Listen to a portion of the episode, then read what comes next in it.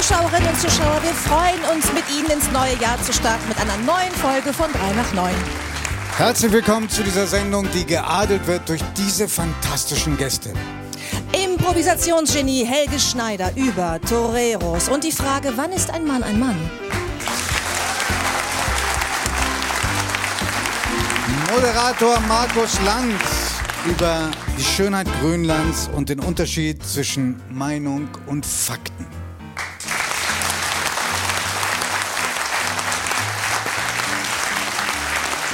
Krankenpflegerin und Hobbypoetin Lea Weigand über einen Text zur Krankenpflege, der Millionen berührt.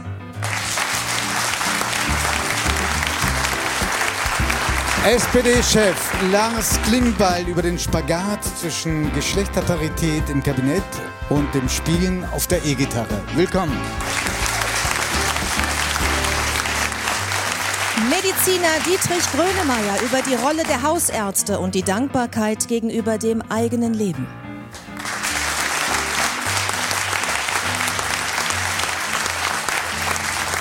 Hundetrainerin Ellen Marquez mit ihrem Hund Camo über Sitz, Platz, Bleib und schmückende Körperkunst. Willkommen.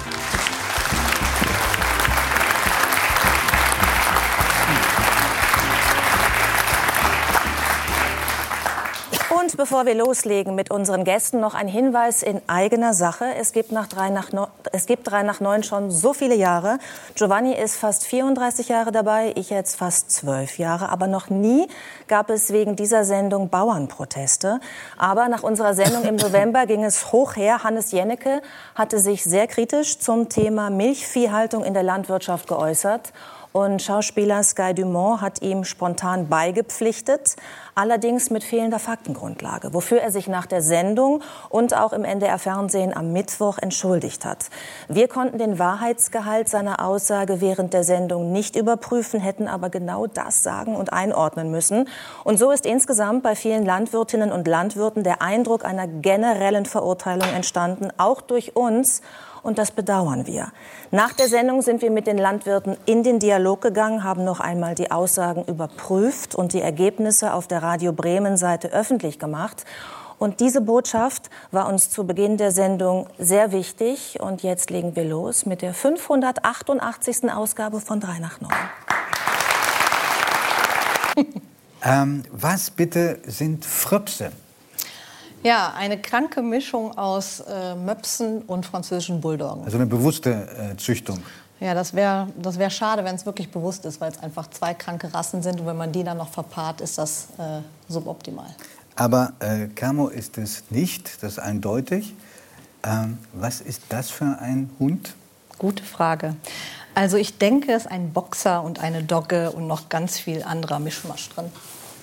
Und also wir haben ja schon beobachtet von der, von der, vor der Sendung, unfassbar brav ähm, und folgsam ähm, und sozialverträglich.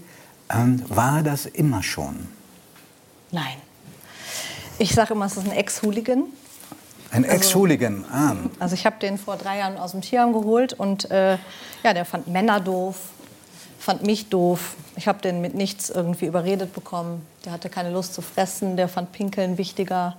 Der war jagdlich, hat Hunde auf links gedreht. Also es war jetzt nicht so schön. Auf links gedreht nur, ich bin da nicht so im Jargon drin. Was heißt auf links drehen? Ja, hier und da mal verprügelt. Okay, okay.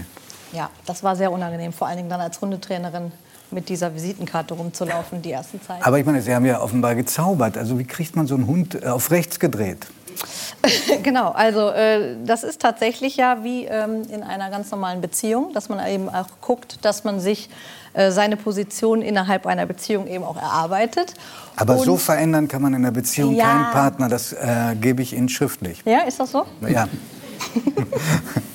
Also ich bleibe da optimistisch. Also insofern ähm, haben wir uns eingegruft, weil ich ähm, dem Camo am Anfang eben auch gezeigt habe, dass er bestimmte Dinge einfach nicht regeln muss die er aber für sich als wichtig empfunden hat. Also er war sehr territorial, das heißt, er musste immer alles abchecken und gucken. Und dann habe ich die ersten Wochen und Monate einfach gesagt, komm, ich mache das für dich. Und so peu à peu hat er sich dann auch mal eher hinten aufgehalten. Oder ich habe auch gesagt, so, du kriegst jetzt nicht mehr für Atmen Geld, also du musst jetzt auch mal was tun. Das heißt, er hat nicht einfach so sein Futter bekommen, sondern ich habe ihn überreden müssen, sich mal an mir zu orientieren und habe den dadurch auch ähm, ja, umlenken können von den Dingen, die er noch wichtig fand. Und ich habe den Fokus verändert. Das ist Ihr zweiter Hund. Ein anderer äh, hatten Sie auch schon, der mhm. hieß Carlino. Der Carlino, genau. Als Sie noch in der Werbebranche tätig äh, waren. Und davor hatten Sie keinen richtig eigenen Hund, aber Ihre Großeltern haben, hatten einen Hund. Und dieser Hund durfte, wenn die Großeltern nicht geguckt haben und die Eltern auch nicht, durfte bei ihnen im Bett schlafen. Mhm. Hat das angehalten, dieses, diese, ähm, dieses Geschenk, dass der Hund im Bett schlafen kann? Was darf Ihr Hund? Bei uns jetzt zu Hause, bei ja. mir zu Hause? Äh, ja, der darf ins Bett. Ehrlich? Ja. Ich mache eine lange dramatische Pause, weil, ja. weil ähm, also im Grunde ist es ja so, viele denken ja immer, wenn der Hund ins Bett darf oder auf die Couch, dann äh, übernimmt der Hund automatisch die Weltherrschaft und dann hat man ein Problem und der Hund ist so dominant und man muss nachts aufpassen. Aber äh, der Punkt ist einfach, dass ähm, ein Bett und ein Sofa tatsächlich für den Hund auch einfach nur bequem ist. Ich aber gucken muss, ob ich äh, tendenziell irgendwelche Beziehungsprobleme habe. Also wenn ich selber nicht mehr auf die Couch darf, weil der Hund sagt, äh, ich liege jetzt vor hier. Vor allem, wenn er so groß ist. Vor allem, wenn er so groß ist, ja. genau. Ähm, dann äh, sollte ich mir dieses Privileg auch mal zu Herzen nehmen und auch das verändern. Aber ähm, grundsätzlich habe ich mit dem keine Probleme mehr und deswegen ist dieses Privileg ähm, Sofa oder Bett auch nicht mehr so wichtig. Aber wenn ich eben ähm, gerade im Aufbau der Beziehung oder wenn man das so sagen möchte, die Rangordnung klären möchte, dann darf ich auch das Bett oder das Sofa mal benutzen, um ein Exempel zu statuieren. Also es geht eigentlich eher nur darum zu erklären, du, ich habe mehr Privilegien und Ressourcen als du. Demnach bin ich aber auch derjenige, der die Verantwortung trägt. Mhm. Und je mehr Ressourcen und Privilegien ein Hund zur freien Verfügung hat, desto höher ist quasi der Status. Und dann kann das Probleme geben. Mhm. Sie merken, dass ich äh, ein geradezu ähm, besorgniserregendes Interesse am Thema habe, mhm. weil ich bin seit einigen Monaten selber Besitzer eines Hundes und äh, lerne sehr viel ähm, darüber, was ich alles nicht kann. Ah. Der, der, der, der sieht aus wie ein Stofftier, ist aber keins. Mhm. Äh, extrem lebhaft. Ja. Ähm, ich finde auch ziemlich schlau. Ja. Und ich glaube, so, wenn ich mir die Familie anschaue, über mich lacht er sich tot. Mhm. Ähm, sie, wer weiß auch nicht warum. Ähm, aber um, um zu, zu einem ernsten mhm. Punkt zu bringen, die, die, weil sie so süß ist, finden die meisten Leute alles, was, der, was diese Hündin macht, süß. Mhm. Also sie mag zum Beispiel keine Männer, äh, sie will uns ständig beschützen, äh, baut sich dann auf bedrohlich und das ist irgendwie so ganz possierlich. Wenn ich mir aber vorstelle, das wäre ein Rottweiler, ja. ja dann denke ich, da wäre der eine oder andere schon tot. Ist so schlimm? Ja, also, also, ich glaube ja. So. Und, ähm, und deswegen merke ich einfach, ich bin wahrscheinlich beziehungsgestört oder ich muss in Behandlung bei einem Menschen wie Sie, damit der mir erklärt, wie ich mit diesem Hund richtig umgehe. Und ich glaube, ich habe den leisen Verdacht, ich meine, da haben Sie ja jetzt hier jahrelange Erfahrung, dass ähm, Hundetraining immer in erster Linie Coaching für Menschen ist. Oder Therapie für Menschen. Ja, also Gibt es Menschen, die auf Anhieb mit ihren Hunden richtig umgehen oder braucht im Prinzip jeder eine, Einweisung? Ja, also es gibt natürlich viele Menschen, die äh, so eine gesunde ähm, Beziehung zum Hund haben und vieles auch instinktiv richtig machen. Also ein gutes Timing haben und ähm, ja, die Bedürfnisse des Hundes auch gut erkennen und äh, demnach dann auch im Alltag mit dem Hund gut, ordentlich umgehen. Aber ich erlebe das ja auch ganz oft, dass wenn ich ähm, Kunden und Kundinnen bei mir auf der Wiese stehen habe, wo ich eigentlich denke, okay, das sind jetzt Menschen, die in der Gesellschaft normalerweise sich ganz gut artikulieren können und auch sozial verträglich sind, sage ich immer. Und äh, die aber dann so wirklich... Ich. Hm, genau. Genau, das ja. wollte ich sagen. Und ähm, die dann aber mit dem Hund einfach so bekloppt umgehen, also in Form ja, von erzählen Sie, was ist das Ja, also beispielsweise ähm, stehen dann eben erwachsene Menschen bei mir auf der Wiese und werden von ihrem eigenen Hund angesprungen, also richtig volle Möhre in den Bauchraum und von oben bis unten voll gematscht. Oder wenn die was in der Tasche haben, dann kommt der Hund und stupst und macht und tut. Und dann ist es eher so ein Wegdrehen und nein, mach das nicht. Aber wenn es dann um Sitz und Platz und Fuß geht, dann wird dann hinten drauf gedrückt und mal am Halsband gerobbt und so. Und da ist einfach so die Kluft zwischen der eigenen, ähm, die eigenen Grenzen mal zu setzen und das Verständnis für Grundgehorsam äh, für mich total verwaschen. Also auf der einen Seite lassen die sich alles gefallen und benehmen sich dem Hund gegenüber einfach total devot und auch nicht wie eine Führungsposition. Damit meine ich jetzt nicht, sei streng und wirf den Hund mal auf den Rücken, sondern benimm dich eben auch wie jemand, der sagt, ich habe meine Grenzen und unterschreite meine Individualdistanz nicht etc.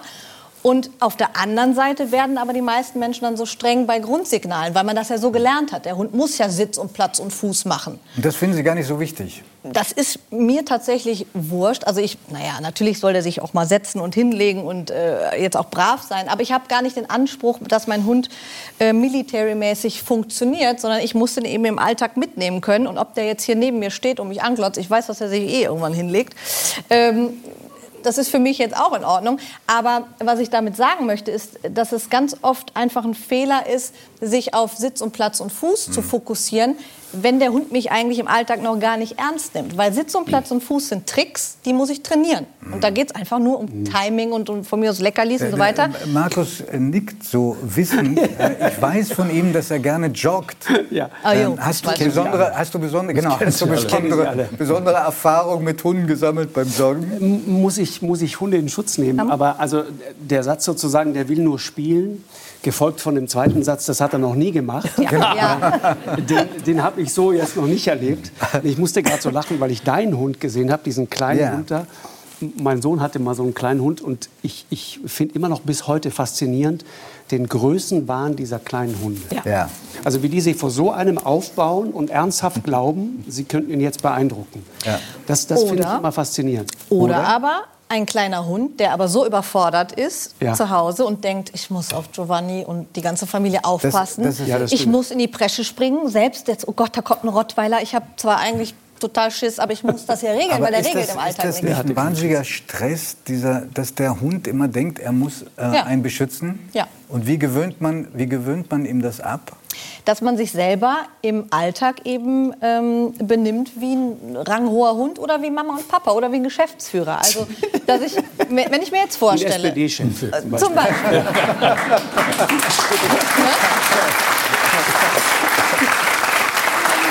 nein, nein, nein. Das ist, glaube ich, kein guter Tipp, weil das, in der SPD hat man ranghoher äh, SPD-Politiker gesagt, das sind alles schwer erziehbare. Ich überlege gerade, wem ich alles einen Hund schenken möchte zum Trainieren. Ja. ja. aber wenn ich mir jetzt vorstelle, ich hätte meinen ersten Arbeitstag und äh, steige aus dem Auto aus und äh, vor der Firma ist dann roter Teppich, Audi A3 vor der Tür und Generalschlüssel, dann denke ich ja vermutlich, oha, ich muss die Firma leiten. So, und wenn der Hund jetzt so zu Hause reinkommt und dann liegt da überall Futter für nichts tun und Spielzeug rum und der darf sich überall frei bewegen und der muss nur einmal pupsen und wird gestreichelt, dann lernt er ja, okay, ich gut, wenn ich diese allen ganzen Privilegien und Ressourcen habe, dann bin ich hier scheinbar nicht der Praktikant. Hm. Also meine Menschen benehmen sich eher wie Kinder ja gut, dann muss ich auf die aufpassen. Und wenn ich dann ein Hund bin, der ein hohes Bewusstsein fürs Territorium hat, also der es wichtig findet zu gucken, wer hier reinkommt und wer nicht, und das Gefühl hat, wir Menschen sind aber immer so, ja, geh mal gucken. Also wir sind diejenigen, die immer diese Verantwortung abgeben, dann glaubt der Hund eben diese Lücke füllen zu müssen. Und der eine Hund okay. macht es eben motivierter aus welchen Gründen auch immer, oder mittlerweile gechillter und denkt, ja gut, wenn es wirklich hart auf hart Helge, macht die das. deckt sich in etwa mit deinen Erfahrungen als Hundehalter? Ah, ich hatte schon viele Hunde, sind alle verschieden. Ja, deshalb frage ich ja. Also völlig verschieden, ja, auch, auch gestorben auch. Ja, verschieden auch. Wie, wie ja, sind alle verschieden und haben ihre eigenen Charakterzüge. Ich habe die nie unterbunden. Aber ich, äh, das ist so, ich wohnte nicht in einer Etagenwohnung, hm. einen Hund in der Stadt zu halten, so einen großen Hund in einer Etagenwohnung, das ist wieder was ganz anderes, wie wenn du irgendwo auf dem Bauernhof lebst oder so und die Hunde laufen draußen rum. Der Kleine, der so, so, so ein puscheliger Spitz, der äh, würde gerne Mäuse fangen. Da ist er den ganzen Tag unterwegs. Ab und zu sitzt er sich auf die Straße und hält Autos an, weil gerade die Kleinen haben so dieses Bedürfnis, groß zu sein. Ja, ja, das kennt man auch und die von Großen, anderen äh, Gattungen. ordnen sich den Kleinen oft unter. Mhm. Aber ich kenne das auch mit großen Hunden. Ja. Ich bin, Hunde, bin von klein auf mit Hunden groß geworden. Mhm. Und auch viele, viele Hunde äh, selbst in einer Familie gehabt, dann mit meinen Kindern und auch Enkelkindern. Und ich war immer, so wie Sie gesagt haben, auf Hunde zugegangen, entspannt, aber auch versucht, klare, dann auch, auch, auch, auch Oh, wir sehen, die Dinge, glaube ich, einen Hund, der die Dinge. zu Ihnen passen Ach, da bin ich könnte. ja. ja. Wer? Mit Butzi, meinem Hund. Als Das ist ein. Hund? Das sieht aus wie Ach so, ich dachte auch, das Bitte? Nein, das ist keine Felldecke, das ist der Hund. Deswegen habe ich in meinem Buch, Der kleine Medikus, äh, den Hund, äh, habe ich Kanickel genannt. Der sieht, sah genauso aus, da so. Und äh, weil er einfach so, so immer rumgesprungen ist. Das Schöne Aber- ist ja, wenn Menschen über ihre Hunde sprechen, Ja. dann strahlen die Augen. Ne? Ja, aber wenn jetzt ein großer Hund, und das, Kommt drauf da würde an. ich jetzt Ihre Meinung gerne wissen, wenn ein großer Hund, den du die ganze Zeit, der immer freundlich war zu dir und immer, ne, ich zugewandt, er ist zugewandt, und der geht dir auf einmal, weil er ein Geräusch nicht interpretieren kann, an die Kehle. Und zu Hause, der Besitzer kann nicht sagen, stopp, aus. Und der Hund beißt dir in den Hintern. Dann wirst du, dann wirst du nervös. Das Ja, heißt, also, da muss man, wie gehen Sie damit um? Was muss man lernen, damit da Ende ist? Ende Gelände. Ich glaube, ein be be besorgniserregendes Zeichen, wenn der Hund auf den, aufs Härtchen losgeht. Ne? Ja, also da ist natürlich schon viel vorher was passiert. Also es ist ja auch spannend, dass, dass äh, viele Menschen einfach Vorstufen übersehen. Ähm, ich habe zurzeit äh, ein, ein Video gepostet, wo ein Schäferhund auf einen weißen Hund zuschleicht und den einfach nur durch Schleichen anguckt und bedroht, also dem Stress macht. Und ähm, das ist eben eine Drohgeste. Und die meisten Menschen interpretieren das falsch oder ähm, beschönigen das oder äh, ne, lassen das auch Wochen, Monate, Jahre laufen und wundern sich eben dann, dass dann später im Laufe des Lebens vielleicht doch mal eine dollere Klopperei entstanden ist, die man aber viel, viel früher hätte Erkennen erkennen können. Und deswegen auch so dieses, das Kind wurde gebissen, so, da ist doch viel früher was Aber es sind passiert viele schon. Menschen, deswegen frage ich danach, viele Ja. Menschen, die jetzt Angst haben. Ja. Das war ein großen Hund. Das war ja nicht mein Hund, das war ja jemand von jemand anderem. Mhm. Die haben mich gesagt, du musst jetzt bitte mit dem Hund trainieren. Das geht nicht. Ja, ich bin gut davon gekommen. Aber es gibt Menschen, und wie geht man mit der Angst der anderen Menschen um? Ja, klar. Das Aber ist die, die, ich glaube, die übergeordnete Frage ist, ist eigentlich jeder Hund irgendwie trainierbar? Ja, Auch, genau. auch verhaltensauffälliger. Ja, also ja klar, ich habe eine Hundeschule in Köln und äh, habe natürlich schon viele, viele Hunde trainiert. Und ich würde immer sagen, eine Verbesserung kriegt man immer hin. Aber ich würde niemals sagen, ein Hund, der wirklich, wirklich, wirklich verhaltensauffällig ist und äh, vielleicht auch heftig beschädigt hat, also wirklich verletzt hat oder sogar getötet hat, ähm, da, da würde ich ja niemals sagen, ja, das, die kriegt man immer alle hin. Äh, trainieren und, und händelbar machen, das ist äh, immer ganz klar, dass das alles machbar ist. Gibt es denn da wir- Altersgrenzen? Also, dass man sagt, ein über zehnjähriger Hund, da ist nichts mehr zu machen? Ist im Prinzip wie bei Menschen auch, dass man halt sagt, gut, später ist vielleicht äh, das Lernpensum jetzt nicht mehr so groß wie im jüngeren Alter, aber Man könnte es noch auch- versuchen. Ja, auf jeden Fall. Ellen, Weil es gibt ja viele Hunde in Tierheimen, die älter sind, deswegen nicht mehr vermittelbar sind. Ne? Ja, so wie der. Ja. Aber das ist ein wirklich süßer, also wenn ich das haben Sie bestimmt schon oft gehört. Schöner Hund. Ja, Schön. schön. ja, und das Schöne Witzige Mischung. ist, dass man dann immer sagt, danke. Aber ich habe da ja eigentlich gar nichts mit zu tun. Also das ist so Aber Ellen. Ja. äh, weil Sie gesagt haben, trainierte Hunde. Wir haben äh, auf TikTok äh, ein hinreißendes Video gefunden, Mhm. was Hunde alles können. ja. Ähm, vielleicht kennen Sie es, vielleicht auch nicht, aber wenn Sie es nicht kennen, dann müssen Sie uns erklären, wie das wohl zustande gekommen ist. Grönland. Oder Alaska ist das Land. Alaska. Good morning, Amaru. Sieht aus wie ein Schulbus. Good morning, Jake. Good morning.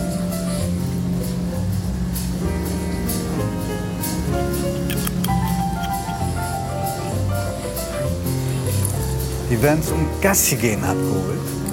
Das noch zur Erklärung. Abgegeben. Dann hat jeder offenbar seinen Platz. Schauen Sie das mal an. Und die freuen sich, die sehen sich wieder. Was ist das?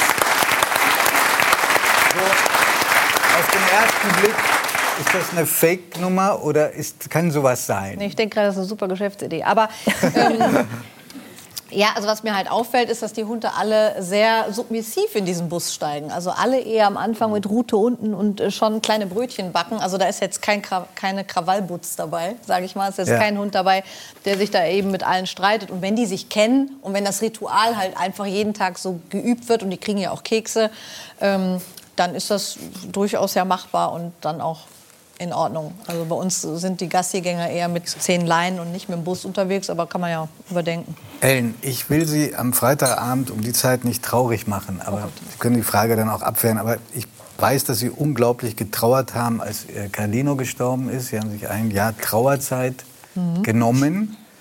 Und äh, sie haben äh, den Hund, die St- Überreste, die Sterblichen, verbrennen lassen.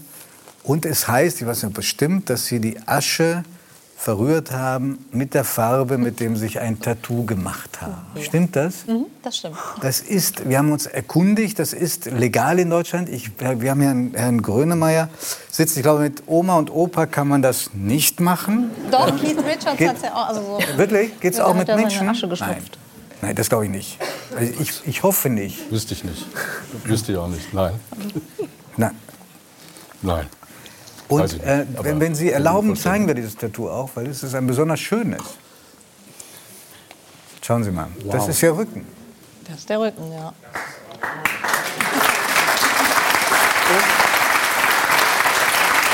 In welcher, Platz. Ne? in welcher Farbe ist jetzt die Asche? Äh, tatsächlich in dem Tattoo des Hundes. Also wirklich nur in dem Braun und in dem Schwarz.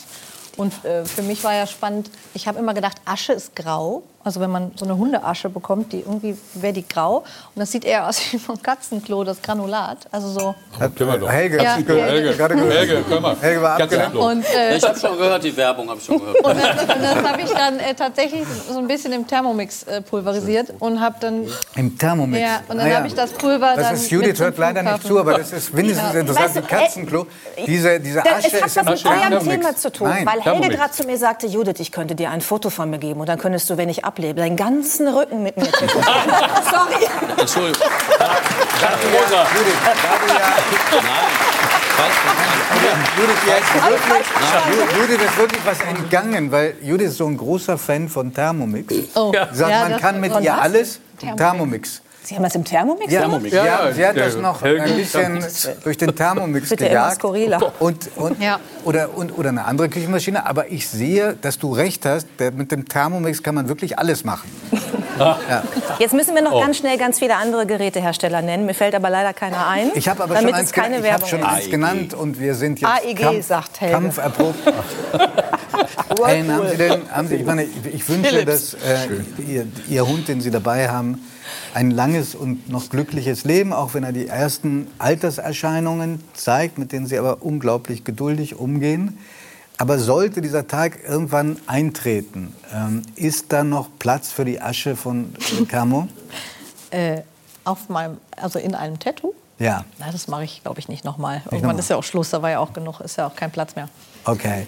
Und ähm, auf meinen nächtlichen Streifzügen mit dem Hund, ja, tra- treffe ich immer äh, lauter andere traurige Gestalten, denen ins Gesicht geschrieben steht. Mit dem Hund muss man doch keine Angst haben. ne? Nee, nee, mit dem nicht, aber in den Gesichtern dieser Männer steht, aha, meine Kinder hatten mir damals versprochen, sie nehmen das immer ab und ich bin voll reingefallen, so, ich kenne das. Und da sind einige drunter, die erinnern mich jetzt ganz vage an Sie, weil die haben auch so große Hunde.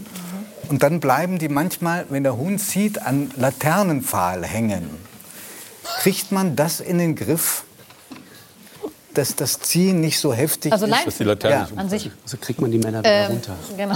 Wie kriegt man wieder runter? Also, also, äh, bei mir ist es tatsächlich so, dass Leinenführigkeit mein absolutes Trauma war, weil äh, die Hunde, die ich bis jetzt hatte, ich meine, er wiegt ja auch 40 Kilo, ähm, ich habe mich auch früher an Laternenpfahlen festgehalten und ähm, als ich noch Werbekauffrau war.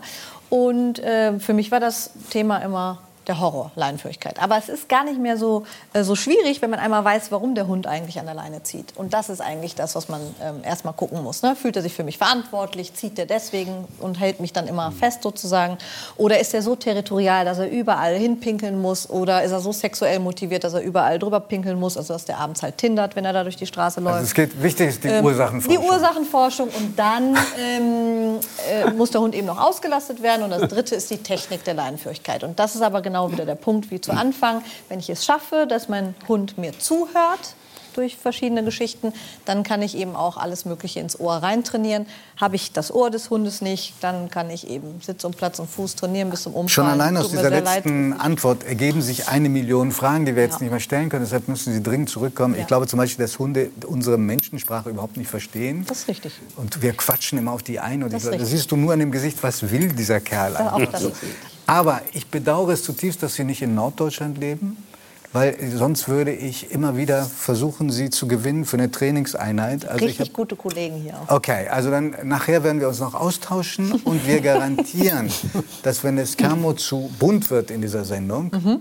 dass wir ihn dann auch rauslassen. Also er wird hier nicht gequält. Bitte nicht anrufen, es ist für alles gesorgt. Ganz herzlichen Dank für Ihren Besuch. Danke.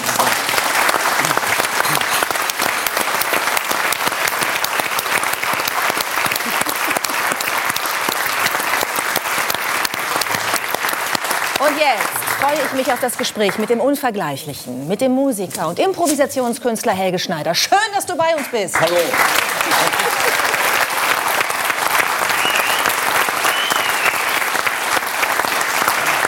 Ich, ähm, Helge, du warst schon oft bei uns und ich habe dich schon in sehr vielen unterschiedlichen Outfits gesehen, aber noch nie in der Arbeitskleidung eines Toreros. Und Ja. darf ich dir sagen, dass das ein bisschen unbequem aussieht im Sitzen? Kann Ist, das sein? es ist auch unbequem, aber es schützt auch ganz gut. Es ist so Panzer drin, Rücken, vorne und so weiter. Man kann den auch zweckentfremd für andere Sachen, Skifahren, äh, Fahrradfahren und solche Sachen ist auch gut. Wo hast du das? Du hast vorhin so gesessen, ne? als du dich am Anfang Am so Anfang, ja, ich hast, musste mich erstmal, bisschen das ist sehr eng, ist sehr eng am Ja. Bauch.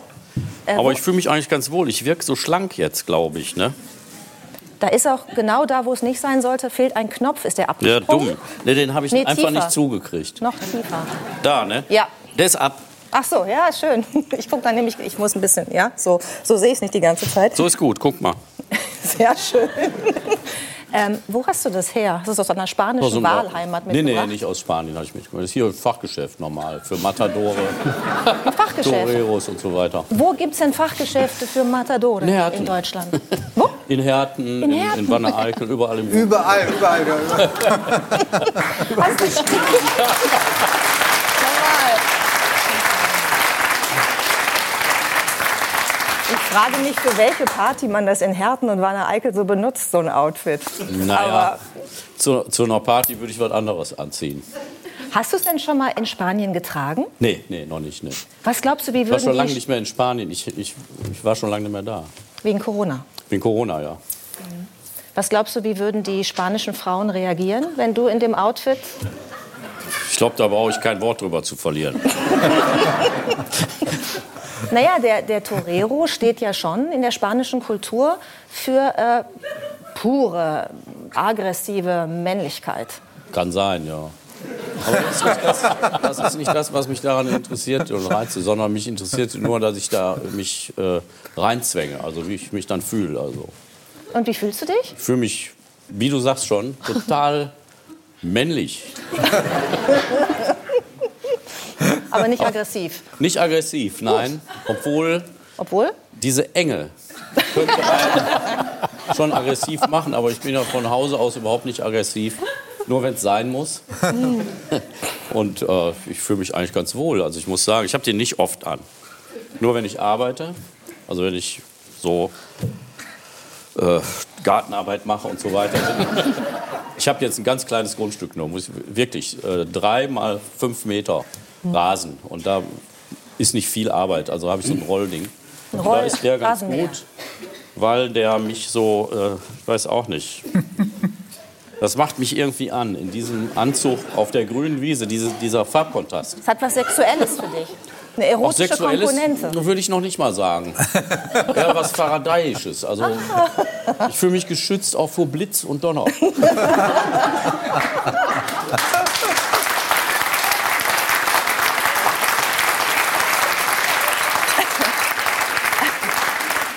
Markus, du hast auch Spaß, ne? Ja, sehr, sehr, sehr. Die ganze Zeit gefragt, wo man sowas kauft. Was Ja. passiert, wenn man an dieser Kordel zieht? Welche Kordel? Du hast mehrere Diese hier. Kordeln Normalerweise wird Ja. dieser Arm mit dem rechten Arm verbunden. Nein! Ja, das muss natürlich sein. Das hat was, das hat was Erotisches, oder? Ja, das kann man auch schon. so sich reißen. Ja, geht, ne? Was, das Hemd, was mit dem Hemd passiert? Jetzt vielleicht. Das Wenn du es trägst. der Rest vom Stierkampf. Was? Das Hemd. Das ist auch Hemd. Also die- vom Stierkampf. Der, der Ärmel sieht aus, als wäre da schon der ein oder andere Stier zugange gewesen. Wahrscheinlich. Ja. Wie würdest du denn reagieren, wenn Stier auf dich zurennen würde?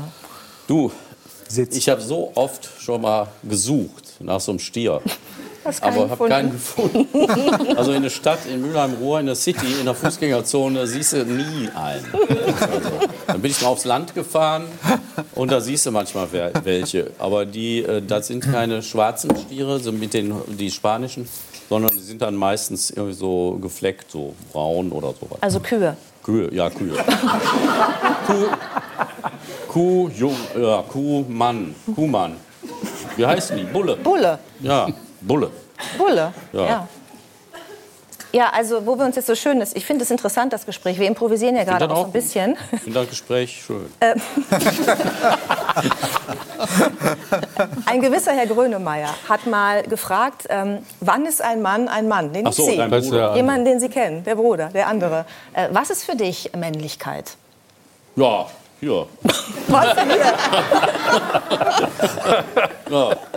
Also, ich kann kurz erklären. Als ich aus dem Hotel rausgesprungen bin und wollte hier mit so einem VIP-Shuttle, heißt das, so ein Bus, wo du so eine Tür aufmachst, dann wollte ich da rein, da saß er da nämlich hinten so im Dunkeln. Da habe ich mich total erschrocken, aber mich sofort gefangen. Ja. Das ist männlich. Deswegen da.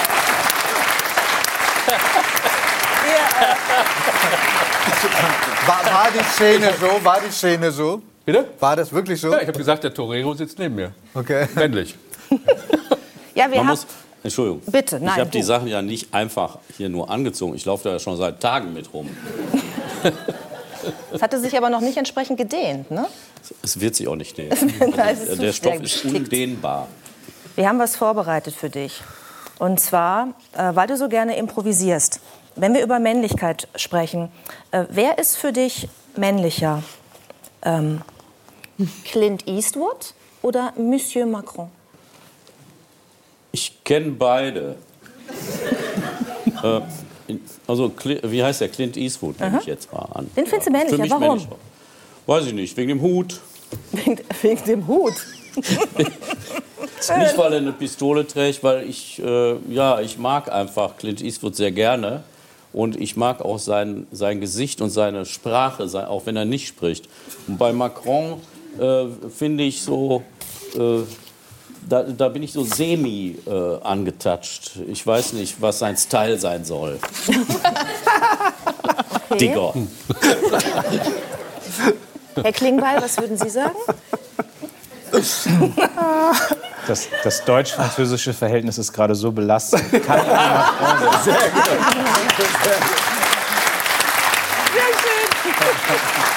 Lass sie da raus. Ich freue mich auf den nächsten Vergleich. Ja, der nächste Vergleich ist schön. Da bin ja ich. Wer ist und, männlicher? äh, Daniel äh, Craig oder Helge Ganz Schneider? klar, äh, guck mal, der Daniel Craig, der versucht, seine Männlichkeit zu erhöhen, indem er so guckt und in- indem er so unerbittlich guckt und hier so Falten auch hat. Ich finde, Da der habe ich macht doch überhaupt immer nicht so ein bisschen nötig. so. Der spitzt Ja, immer so ein bisschen so den so. Mund. So ein bisschen, versucht vielleicht ein bisschen so, was Udo, weißt du? Nee, nicht wie Udo. Der so sexy, finde ich. Ja. Und äh, das ist jetzt nicht mein Lieblingsfoto. Äh, ich bin da auch gerichtlich gegen vorgegangen. Oh, Ja, Wirklich? ja, nein, glaube natürlich ich nicht. War, war ein Spaß, Klaus. nee, der ist schwierig für uns. Wo ist das entstanden, Helge? Äh, das war in Spanien. Das war so ein Film über mich gedreht worden. Ich finde den Rechten wesentlich männlicher. Aber weißt du, ist auch so, das ist ja ein Filmschauspieler. Und wenn du mal so Filme mit dem gesehen hast, die äh, springen ja dann so mitten im Häuserblock so einen Aufzugsschacht runter, 16, äh, 46 Etagen und äh, fangen sich dann selber mit so einem Seidenschal, äh, den sie irgendwie zufälligerweise in der Hand haben. Und der gibt so ein bisschen nach und dann baumelt der so da dran und dann äh, schwingt der aus der äh, kaputten Aufzugtür raus und dann sind dann irgendwie drei so Typen mit Maschinenpistolen und dann macht er die total fertig. Aber das ist Trick. Ach so.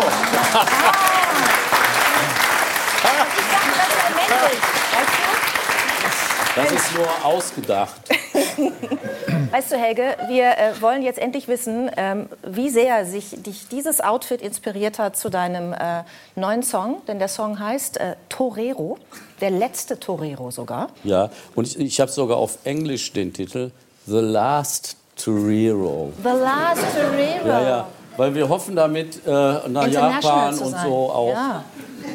Und die Japaner lieben rosa. Think big. Ich finde übrigens beim ESC hättest du eine große Chance. Mit Ja. dem Song. Ja, aber das ist mir viel zu viel Aufwand. Ich kriege ja schon Rente. Ich habe das ja alles ja gar nicht nötig. Aber würdest du für uns singen? Ja, mache ich. Ja, Darf ich dich zur Bühne bitten? ja gerne. Äh, Soll ich Zufall- zufällig ja, steht da hoch, eine. Er kommt hoch, jawohl. Ein großen Applaus für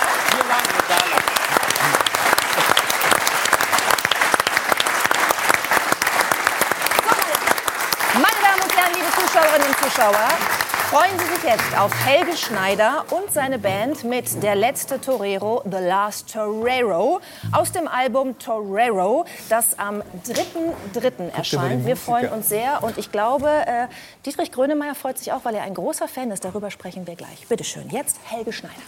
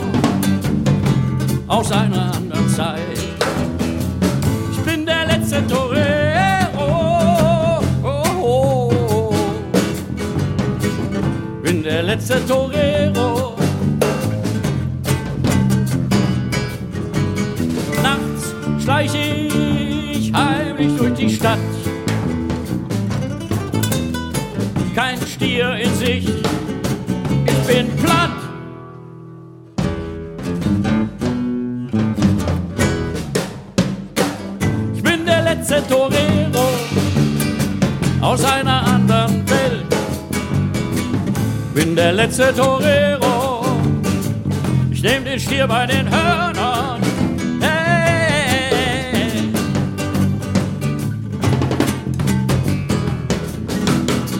Ich bin der letzte Torero, bis der Vorhang fällt. Und dann weinen alle Damen, alle bis auf Carmen.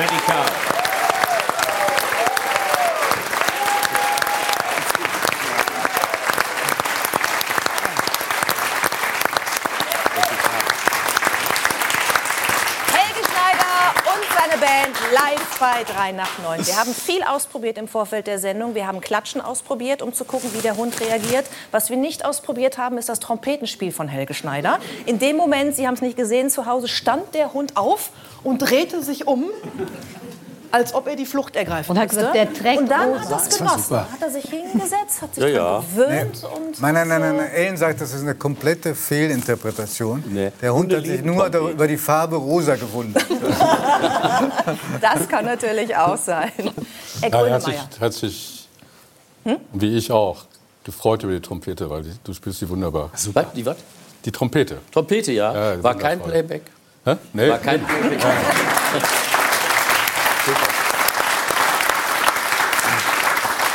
Herr Grönemeyer, ich weiß von Ihnen, dass Sie ein Fan sind. Sie Ja, haben klar. sich erst vor kurzem eine Platte aufgelegt von Helge. Welche war das? Katzenklo.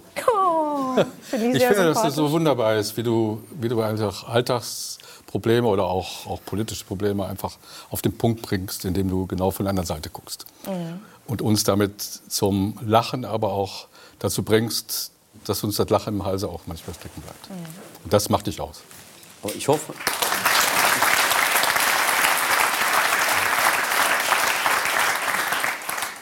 Ich hoffe, dass dieser Song jetzt in dieser Interpretation, ich improvisiere ja immer, dass sich das nicht zu sehr aufgerührt hat. Wir finden es immer sehr schön, welche Impulse so von unseren Gästen kommen, spontan. Und deswegen äh, machen wir jetzt eine, eine schöne Tradition. Wir werden sie wiederbeleben. Und zwar die große 3 nach 9 Pressekonferenz. Und bei der 3 nach 9 Pressekonferenz dürfen unsere Gäste, Helge Schneider, eine Frage stellen. Herr Klingbeil, welche wollten Sie schon immer mal stellen? Also naheliegend wäre jetzt eigentlich die Frage, ob ich mir den Anzug mal ausleihen kann für den Bundestag. Aber ich vermute, es passt nicht ganz. Aber Der wird nicht passen, aber ich würde es versuchen. Er kennt auch Shops. Aber wenn ich dann auch noch schlanker aussehe da drin, wird das ja gut passen. Ja, ich glaube, Nein, aber also ich glaube, ernsthaft, ernsthaft als Frage würde mich natürlich äh, Herr Schneider interessieren, wie Sie auf Politik gucken. Das ist ja das, was mich umtreibt und wo ich äh, finde, sozusagen, Herr Grönemeyer hat es gerade gesagt, Sie sind ein sehr politischer Künstler, auch jemand, der immer wieder auch gesellschaftspolitische Impulse gesetzt hat und gerade in diesen Zeiten. Also ich bin, ich bin ja Künstler. Ich bin Klavierspieler, Komiker und äh, verinnerliche viel, was ich auch aus der Politik äh, praktisch mit rübernehme, auch irgendwie unbewusst in meine Arbeit, wie äh, du das schon gesagt hast gerade. Äh, das sind dann so Metaphern manchmal, die übrig bleiben und die einen vielleicht zum Nachdenken bringen und mich selber dann auch. Es ist nicht so, dass ich mir was ausdenke und äh, jetzt singe ich das und das, damit die Leute jetzt äh, irgendwie darüber nachdenken, ob man zum Mond fliegen muss, nicht oder nicht oder solche Sachen. Ja?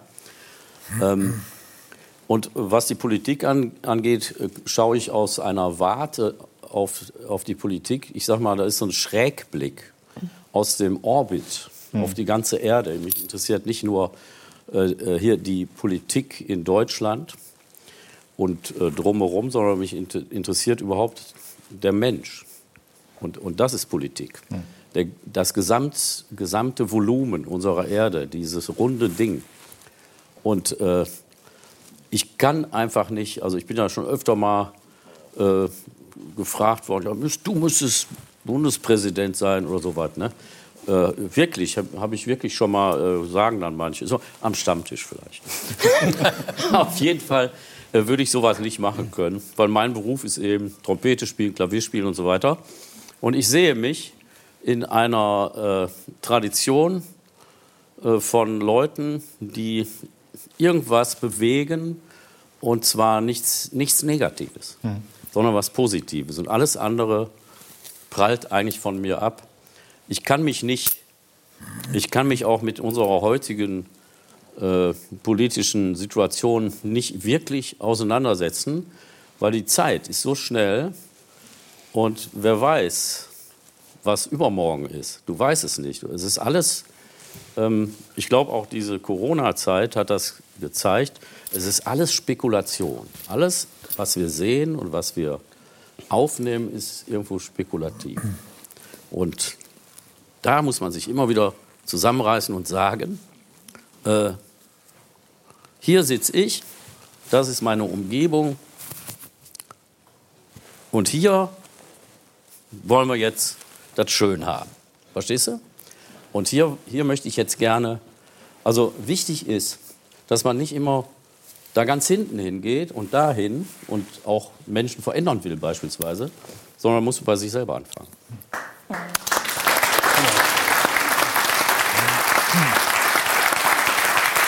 Und wie das manchmal so ist bei einer Pressekonferenz, man will viele Fragen stellen, man bekommt aber eine sehr lange Antwort. Ja, das tut die mir aber, leid, ich nein, kam mir vor wie ein Pastor.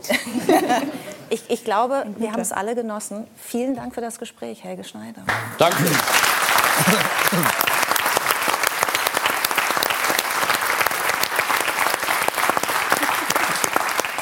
Klingbeil, wir müssten Ihnen eigentlich den großen Verdienstorden von 3 nach 9 verleihen, wenn es ihn denn gäbe. Denn Sie sind das zweite Mal bei uns und jedes Mal sind Sie eingesprungen für einen Gast, der kurzfristig abgesprungen ist.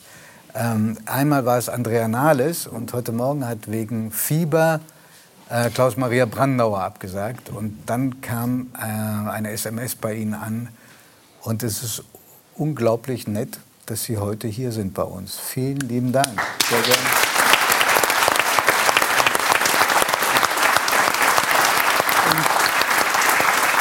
Wir hoffen ja, dass Sie nochmal kommen. Wir schwören, dass die Einladung formvollendet Monate vorher eingeht. Ähm, und dass Sie dann nicht im letzten Moment absagen. Sonst müssten wir wieder Sie fragen, ob Sie kommen. Ähm, Herr Klingler, wo, was, wo, wobei haben wir Sie gerade erwischt, als die Anfrage kommen, kam, können Sie heute zu uns kommen? Also ich saß heute Morgen am Schreibtisch im Willy Brandt-Haus in der Parteizentrale. Ich hatte Relativ früh also. noch. ja, ich, Nicht mehr, nicht mehr am CrossFit? da, da war ich heute Mittag noch. Ähm, Ach komm. Also ich äh, gehe zweimal in der Woche mittags. Ich weiß nicht, wer CrossFit kennt, aber das ist äh, eine Sportart, die ich jetzt seit Jahren mache. Und äh, ich nehme mir zweimal in der Woche mittags Zeit, gehe da eine Stunde hin und war dann heute Mittag noch da. Aber heute Morgen saß ich am Schreibtisch, als ich die SMS bekam, habe gerade eine Sitzung vorbereitet und es passte, weil ich, das darf ich glaube ich verraten, heute Abend eh in Bremen gewesen wäre oder bin noch, habe noch einen Termin hier nach. Ähm, und dann bin ich jetzt einfach ins OR gekommen und darf hier sein, wo ich mich sehr darüber freue. Wir freuen uns. Und äh, jetzt verraten Sie uns aber, was CrossFit ist. CrossFit ist äh, ein, ein, Wissen eine Sie es, Herr Art, Grömer? Das ist eine Art, äh, mit seinem eigenen Körper zu trainieren, das äh, draußen und im Springen, Hüpfen und Kraft an vielen Geräten. fast Springen. genau draußen, Surfen. draußen nicht Jetzt, unbedingt. jetzt, jetzt wollen wir es genau wissen. Achso, da. Äh, also es, es geht darum, in einer Stunde möglichst effizient äh, über, äh, über verschiedene Übungen den Körper richtig zu quälen, mit Gewichten, mit Eigenkörpergewicht, Genau. das ist richtig, aber eben auch mit Dieses beim Bild, das wir eben gesehen so haben, und so haben wir von der CDU Bremen bekommen.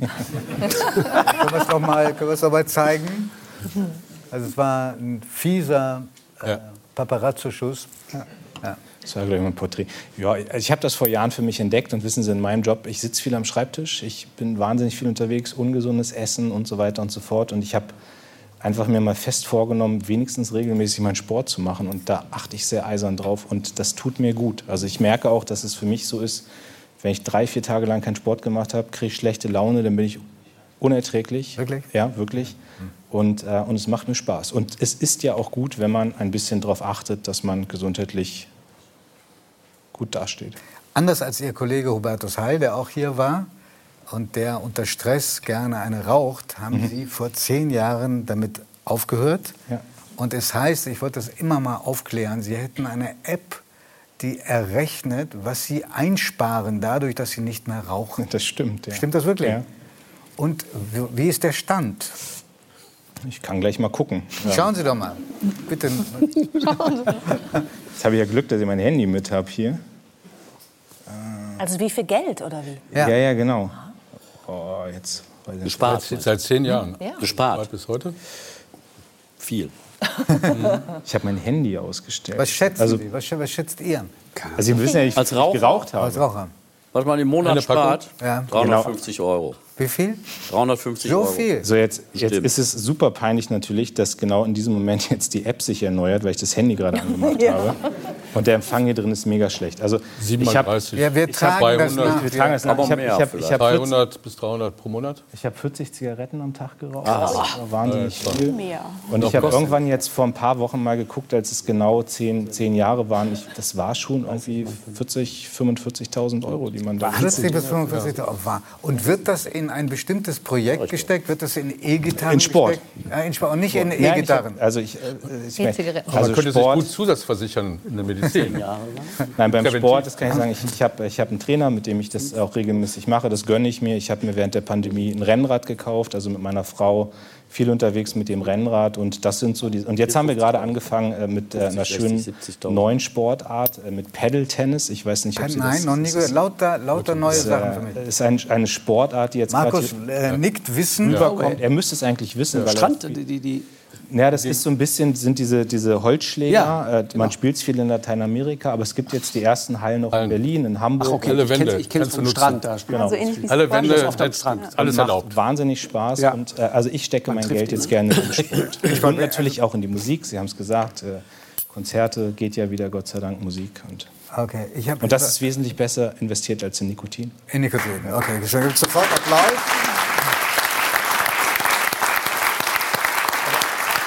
Aber man, ja man könnte unheimlich gut, wirklich, ernsthaft, man könnte dieses Geld wirklich eine Krankenpflegezusatzversicherung oder sonst was machen, um sich selbst für die Zukunft zu wappnen. Das wäre wunderbar, wenn man das nutzen würde. Das wenige Geld, was es erscheint, ist nachher sehr viel. Können wir, werden- wir bestimmt gleich auch noch mal aufgreifen. Mir fallen Also ich aber auch noch, noch schönere Dinge ein, in die man das reinstecken könnte. Das Ja, das Geld. stimmt. Also äh, ich, ich habe ja vorhin äh, mir erlaubt, Ellen zu fragen nach ihrem tätowierten Rücken. Und deshalb erlaube ich mir jetzt Ihnen auch die Frage zu stellen, ob es stimmt, dass Sie mal gepierst waren. Hm. Ja, wo? In der Augenbraue. In der, und wie, Und zwar als ich, ähm, also ich als Jugendlicher, als junger Erwachsener war ich gepierst. Ähm, Es war eine spontane Aktion. Ich hatte irgendwo eine Zugverspätung in Hannover und dann dachte ich, ich Schauen Sie mal, auch von der CDU Bremen mit vielen Grüßen. und dann dachte ich, Oh. äh, ich nutze diese kurze Zeit, die ich am Bahnhof habe, habe mich piercen lassen. Und dann war das aber genau die Zeit, als ich das erste Mal in den Bundestag kam. Also äh, mit 25, ich äh, rückte in den Bundestag nach. Und dann dachte ich so, okay, jetzt kannst du es ja nicht rausmachen. Also das sieht ja so opportunistisch aus. Also meine erste Fraktionssitzung äh, nachgerückt, damals Franz Müntefering, Fraktionsvorsitzender, sagte, der Lars ist Juso und das sieht man ihm auch an. und dann Schöner Müntefering. so, und dann äh, wurde die Bild aufmerksam, dann wurde Fokus, Tattoo, Piercing-Magazine. Ich konnte mich für Interviewanfragen nicht retten, aber niemand fragte diesen 25-jährigen Lars Klingbeil im Bundestag, was denkst du eigentlich zu Atomausstieg, Was ist dein? Fachgebiet? So. Ja, ja. Und, es ging, und dann gab es diese vorgezogenen Neuwahlen. Also das heißt, ich bin Anfang 2005 in den Bundestag nachgerückt, Ende 2005 war wieder vorbei, aber ich nahm dann das Piercing raus und habe gesagt, wenn ich noch mal Politik mache, dann will ich nie wieder über Äußerlichkeiten, über mein Alter, über sonst was reden, sondern ich möchte gerne Inhalte rüberbringen.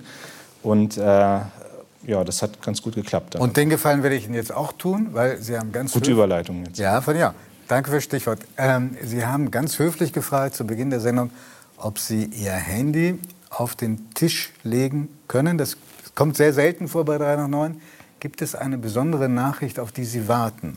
Nee, äh, ich will es einfach nicht in der Tasche haben und eigentlich drücke ich es immer irgendwem noch vorher in die Hand. Und da ich sehr pünktlich hier ankam, habe ich es einfach vergessen. Okay. Und Also es- ich warte auf gar nichts. Es ist nicht so, dass Sie gespannt sind, äh, was in Rammstein zustande gekommen ist äh, bei dem ersten großen wichtigen Einsatz des neuen Verteidigungsministers äh, Boris Pistorius.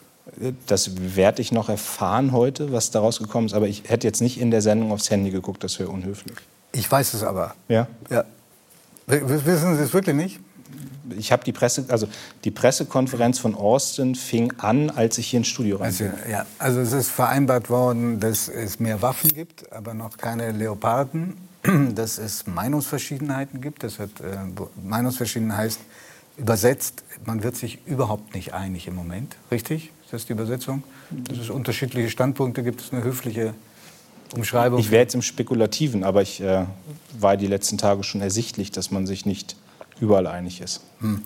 Und ähm, sind Sie wirklich gefragt worden, ob Sie diesen Job übernehmen würden? Oder war das eine reine Spekulation von, äh, in den Medien? Sie meinen Verteidigungsminister? Ja. Also erstmal muss ich ja nicht gefragt werden, weil ich mit Olaf Scholz und Saskia Esken und Rolf Mütze nicht derjenige bin, der entscheidet, wer das wird. Also deswegen, ich war in jeder Runde mit dabei, in der darüber geredet wurde, wer das wird. Und wir haben dann gemeinsam ähm, uns festgelegt, dass wir gerne wollen, dass Boris Pistorius das machte. Den haben wir dann gefragt. Das hat der Bundeskanzler getan. Der hat Ja gesagt und darüber bin ich sehr zufrieden und glücklich. Und sagen wir mal, wenn Pistorius Nein gesagt hätte und etliche andere auch, hätte Sie das gereizt? Hätten Sie sich das zugetraut? Ah. Ich bin ein politischer Mensch und ich wer mich kennt, weiß, dass das Thema der Verteidigungs- und Sicherheitspolitik mich total umtreibt. Also ich komme aus einer Soldatenfamilie, mein Heimatort ist gar nicht weit weg von Bremen, in Munster, der größte Heeresstandort. Riesiger Heeresstandort. Selbst habe nicht ja. gedient, aber ich bin mit der Bundeswehr groß geworden. Ich habe Sicherheitspolitik studiert und bin jetzt seit zwölf Jahren Mitglied im Verteidigungsausschuss und das Wohle der Bundeswehr liegt mir sehr, sehr nah. Aber wissen Sie, ich bin seit einem Jahr jetzt Parteivorsitzender und das ist ein Job, der eine wahnsinnig hohe Verantwortung hat. Ich bin damit äh, jemand, der in den Koalitionsausschüssen an führender Stelle mit dabei ist und auch in dieser Regierung gibt es ja nach wie vor wahnsinnig viel zu tun. Und ich wusste immer, derjenige, der das jetzt macht, der muss zu 100 Prozent diesen Job als Verteidigungsminister machen. Wir haben 100 Milliarden Sondervermögen, wir haben eine Kriegssituation, die Truppe braucht Aufmerksamkeit und deswegen war immer klar, der, der das macht, der kann nur das machen, und für mich war sehr ausgeschlossen, dass ich das Amt des Parteivorsitzenden jetzt nach einem Jahr niederlege. Und deswegen kam ich da gar nicht in Frage. Warum war das ausgeschlossen? Weil Müntefering recht hat, dass es der schönste Job ist, neben äh, dem Papstsein? Ich bin evangelisch. Ähm, also insofern stellt sich das. Nein, ich, ich habe das vor einem Jahr angefangen und ich bin da noch nicht am Ende. Hm. Und ich, äh, wissen Sie, ich bin 44 Jahre alt. Ich bin der jüngste Vorsitzende, den die SPD in ihrer 160-jährigen Geschichte je hatte. Die SPD kommt aus sehr turbulenten Zeiten. Jetzt ja. haben wir gerade ein bisschen noch Ruhe in die Partei reingekriegt. Wir haben uns gut aufgestellt. Wir haben eine Bundestagswahl gewonnen. Und wissen Sie, ich habe mit 44 Jahren halte ich, ich, ich halte nicht viel von Politikern. Wir haben vorhin so über Männlichkeit geredet. Ja, ich kenne ja nun auch Kollegen, die jeden Tag vermitteln in der Politik, es muss jetzt sofort wieder den nächsten Schritt gehen. Jetzt kommt das nächste. Man rüttelt an irgendwelchen Toren. Und ich finde aber, man muss auch erstmal Aufgaben, die man übernommen hat, für die man gewählt wurde, die muss man vernünftig machen. Und dann kann man immer noch mal überlegen, ob man noch was macht, ob man den nächsten Schritt geht. Aber da, wo ich jetzt bin, da mache ich, glaube ich, meinen Job gar nicht so schlecht und den möchte ich noch ein bisschen weitermachen und freue mich, und das ist ja das Entscheidende, dass wir jemanden sehr, sehr guten für das Amt des Verteidigungsministers gefunden haben. Wobei Sie. Ähm, bitte?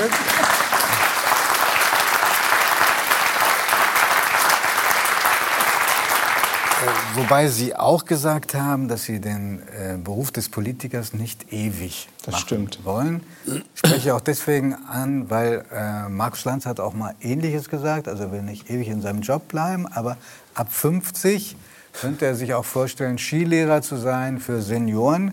Das hat er dann auch noch mal, als er darauf angesprochen wurde, verschoben auf 60. ja, weil ja 60 das neue 50 ist. Genau, genau. Das kann ich nur bestätigen. Und, und was wäre denn bei Ihnen eine Vorstellung Also wenn es Bundesverteidigungsminister ich, ich nicht ist. Die, die Geschichte kurz einordnen. Ich habe in der 11. Klasse ein Praktikum im Landtag gemacht und da musste man dann so nach zwei Wochen so einen Bericht anfertigen. Und den habe ich dann irgendwann mal wiedergefunden, diesen Bericht. Und da stand drin, mir ist der Job des Politikers zu anstrengend. ähm, und das war, das war nur Landtag, ja, um das mal zu sagen. Jetzt äh, macht man auf Bundesebene ist natürlich Hardcore und gerade dieses erste Jahr als Parteivorsitzender.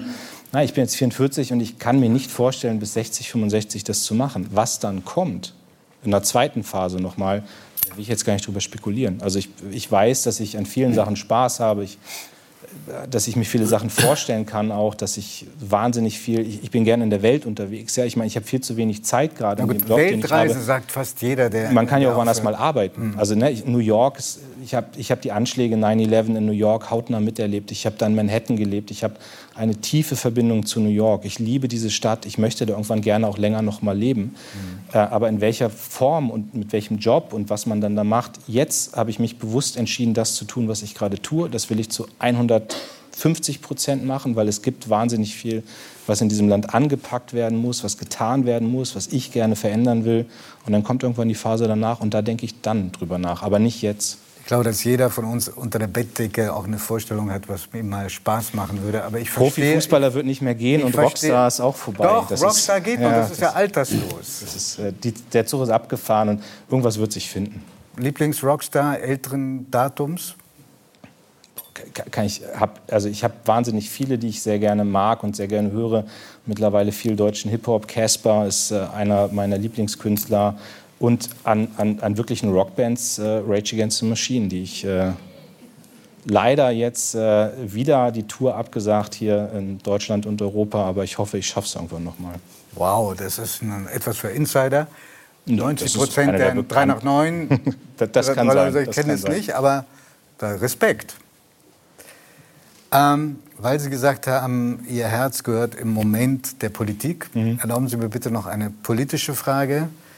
Ähm, es ist im Zusammenhang mit dem ähm, Rücktritt der Vorgängerin von Herrn Pistorius, Frau Lamprecht, äh, in, in, in politischen Kreisen von einer medialen Hetzjagd gesprochen worden, die Sie auch zum Rückzug letztlich gezwungen hat. Teilen Sie diesen Befund oder sagen Sie, da hat jemand enorm mitgeholfen, dass es überhaupt zu so viel Kritik gekommen ist? Jetzt bin ich gespannt, wie Sie aus Ja, dieser ich- nein. Nummer rauskommen. Und das, was heißt rauskommen? Ich will da gar nicht jetzt. Ich könnte jetzt eine typische Politikerantwort geben. Bitte nicht. ne, Und das will ich nicht tun. Und ich habe mit Christine Lamprecht erstmal persönlich einen sehr engen Draht. Also wir haben sehr viel auch geredet, auch nachdem das Video jetzt über, ähm, über Silvester, Das ist, das äh, ist sie beim Besuch in Munster, in meiner Heimatstadt, äh, wo wir zusammen beim Deutschen Heer waren. Ähm, ich bin mir sicher, dass sie auch sagen würde, sie hat Fehler gemacht. Und zwar gravierende Fehler gemacht und Dinge, die sie nicht wiederholen würde heute. Und trotzdem wissen Sie, ich habe erlebt, es gab eine Sache im Dezember, wo dann auf einmal gemeldet wurde, die Puma-Panzer sind in, in der Übung kaputt gegangen. Dann hat sie das gestoppt, was ich richtig finde, weil sie eine Verantwortung auch dafür trägt. Wir hatten gerade Zusagen innerhalb der NATO gemacht, dann ist sie dafür kritisiert worden, dass sie das gestoppt hat, dass sie jetzt nochmal eingefordert hat, in kürzester Zeit, dass aufgeklärt werden muss, warum gehen die Dinger massenhaft kaputt. Dann kam raus, es waren auch Fehler mit, die in der Übung selbst gemacht wurden. Dann ist sie wieder kritisiert worden, weil sie es gestoppt hat. Und ich habe schon erlebt, dass da an einigen inhaltlichen Stellen ein Zirkel war, wo sie fast gar nichts mehr richtig machen konnte und man sehr hart über sie geurteilt hat. Und ich viele dieser Urteile wirklich drüber fand. Sie waren unfair. Aber nochmal, ich glaube, das würde Frau Lamprecht auch unterschreiben, sie hat Fehler gemacht und sie würde vieles nicht wiederholen.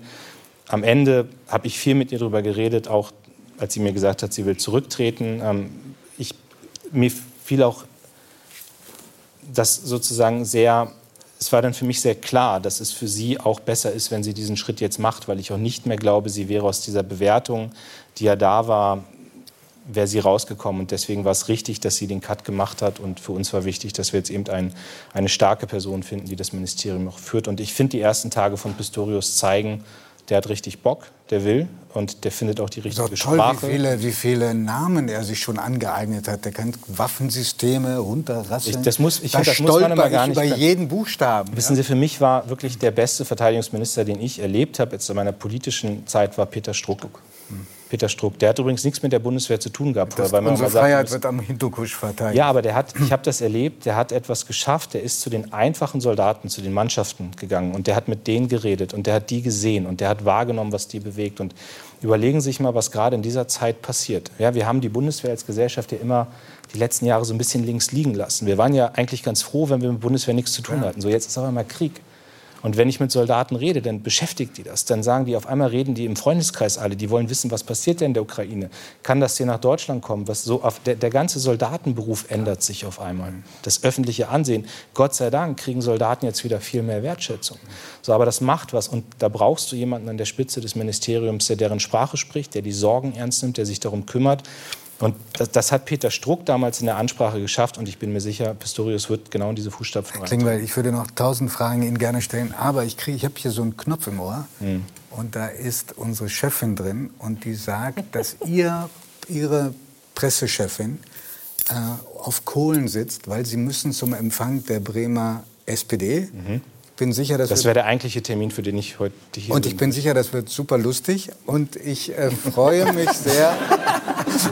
Ich würde mich sehr freuen, wenn Sie wiederkommen würden, wir unser Gespräch fortsetzen können mit anständiger Vorlaufzeit, schriftlicher Einladung. Und bis dahin wäre es wunderbar, wenn wir einmal, wie ist das Ding, Paddeltennis? Paddle. Paddeltennis. Paddle. Paddle, Paddeltennis spielen würden. Ich habe immer noch nicht verstanden, was es ist, bin aber wahnsinnig Es ist eine neugierig. Mischung aus Squash, Badminton und Tennis. Oh Gott, ist das Also kompliziert. überall das Schwierigste und Darunter machen Sie es schaffen- nicht. Sie schaffen darunter, es. darunter Sie machen Sie es nicht. wir, Herzlichen ne- wir Dank, nehmen, Herr wir nehmen mit. Ja? Dankeschön. Und noch eine Erklärung, ganz wichtig, eine, eine Erklärung noch. Weil äh, diese Sendung wird aufgezeichnet äh, um 18.30 Uhr und um 22 Uhr gesendet. Und das ist der einzige Grund, warum Herr Klingbeil noch nicht die neuesten Ergebnisse wusste, wie es da in Rammstein beim Treffen von Verteidigungsministern und hohen, ranghohen Militärs beredet worden ist. Ja? Danke. Bitte, Sie sind befreit. Vielen Dank. Ja?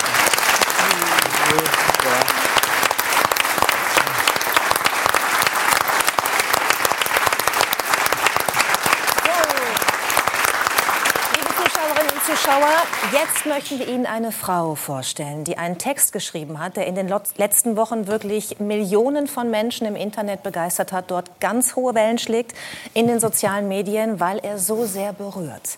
Und wir starten das Gespräch jetzt mit einem Auszug aus diesem Text. Ich bitte um einen großen Applaus hier im Publikum für Lea Weigand.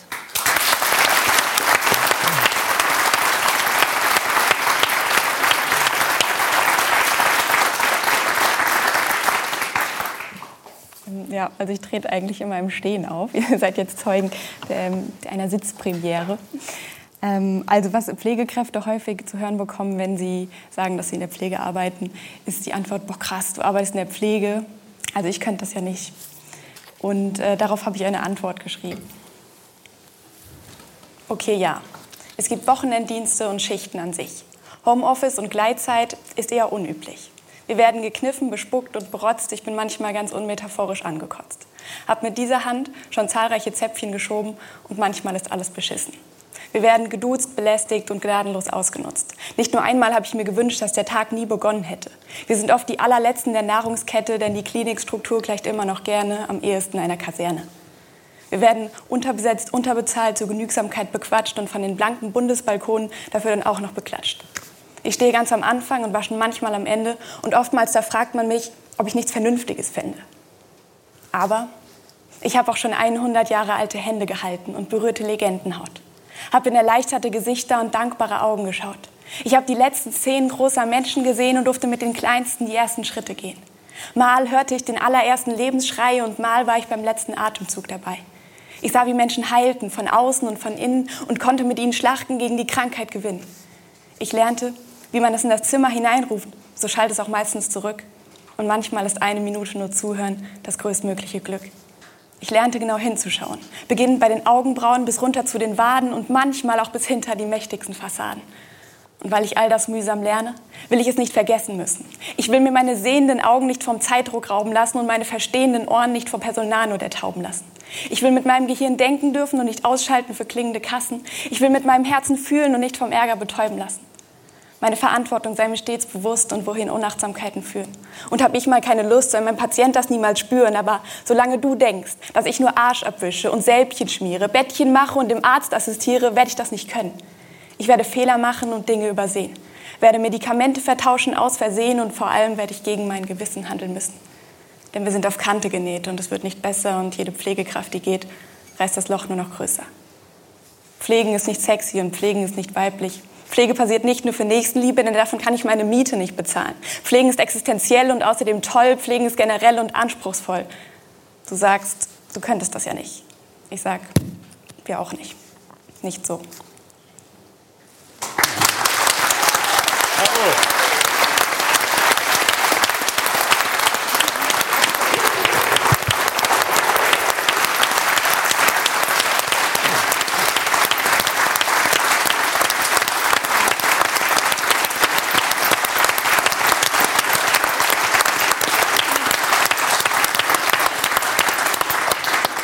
Lea, du hast diesen Text im Mai zum ersten Mal vorgetragen bei einem Event in Hamburg, etwas kleinerer Rahmen. Dann wurde er im Dezember im Internet veröffentlicht, hochgeladen auf verschiedenen Plattformen. Du hast damit Millionen von Menschen erreicht und offenbar auch berührt. Welche Reaktionen hast du bekommen? Also es war sehr, sehr überwältigend, diese Reaktion. Ich hatte auch eigentlich ganz vergessen, dass das Video aufgenommen wurde und das ist dann halt erschienen. Und dann ja, war es irgendwie krass zu beobachten, wie viele Leute das anklicken und dann vor allem, wie viele das kommentieren. Ähm, und für mich war es dann irgendwie voll besonders zu sehen, wie unter diesem Video so eine Vereinigung passiert ist. Also wie Tausende von Pflegekräften dort äh, geschrieben haben, ähm, dass das ist, was sie fühlen. Ähm, und es dann da so eine Community entstanden ist. Und das hat mich irgendwie, ja, mich dann wiederum berührt. Weil du ihnen eine Stimme gegeben hast damit. Ja, das, also das waren so die Kommentare, die mich als Schreibkünstlerin halt so am meisten berühren. Oder das ist ja das größte Kompliment für mich, wenn mir jemand sagt, dass ich jemand eine Stimme, gegeben habe, wo vorher keine war. Hm. Oder dass ich das ausdrücken konnte, was jemand nur fühlen kann. So, ja. Ich habe ein bisschen geguckt bei den Reaktionen und mir ist eine besonders ins Auge gesprungen. Und zwar ist die veröffentlicht auf Poetry Slam TV, wo dein Text eben auch zu sehen und zu hören ist, wie du ihn vorträgst, von Lucia Eder. Sie schreibt, ich bin Putzfrau in einem Spital. Ich sehe jeden Tag die verzweifelten Augen vom Personal, die an diesem fehlerhaften System fast zerbrechen. Also wirklich wahre Worte. Ich bedanke mich ehrlich dafür. Mhm. Du erreichst nicht nur Krankenpfleger damit. Ja. Mhm.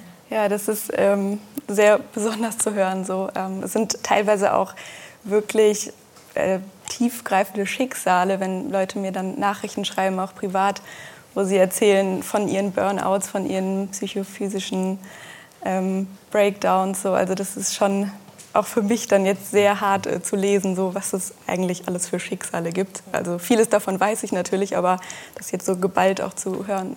Ja. Was hat dich konkret dazu bewogen, diesen Text zu schreiben? Also erstmal war es so völlig persönlich motiviert. Ähm, das war so eine Verarbeitung für mich. Also wie immer, wenn ich schreibe, dass ich Dinge für mich zusammenfassen will, runterbrechen will und mich dadurch auch selbst erst verstehe, wenn ich es aufschreibe. Das ist dein Alltag, ne, den du da beschreibst. Ja, ja. Und da war erstmal noch gar nicht die Intention, irgendwie Menschen darauf aufmerksam zu machen oder die Politik darauf aufmerksam zu machen. Das kam eigentlich erst später, als ich es dann zum ersten Mal auch auf der Bühne äh, vorgetragen habe, dass ich gedacht habe, oh ja, krass, also vielleicht äh, kann ich damit Menschen auch aufrütteln oder vielleicht kann ich damit laut werden für die Pflege.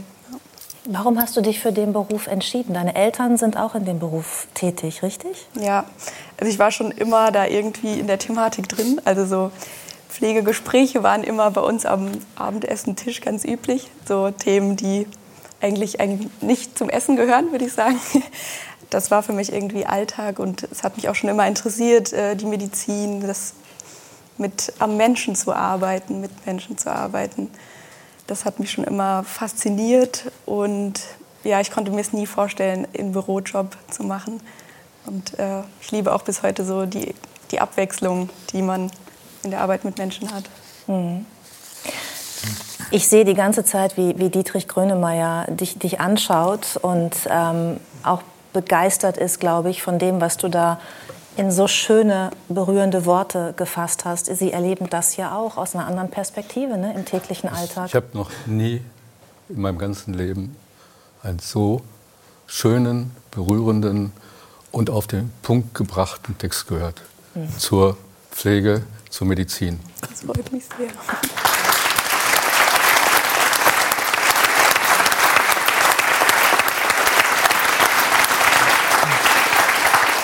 Und man muss ja sagen, das sage ich jetzt als jemand, der seit 1974 in der Medizin ist,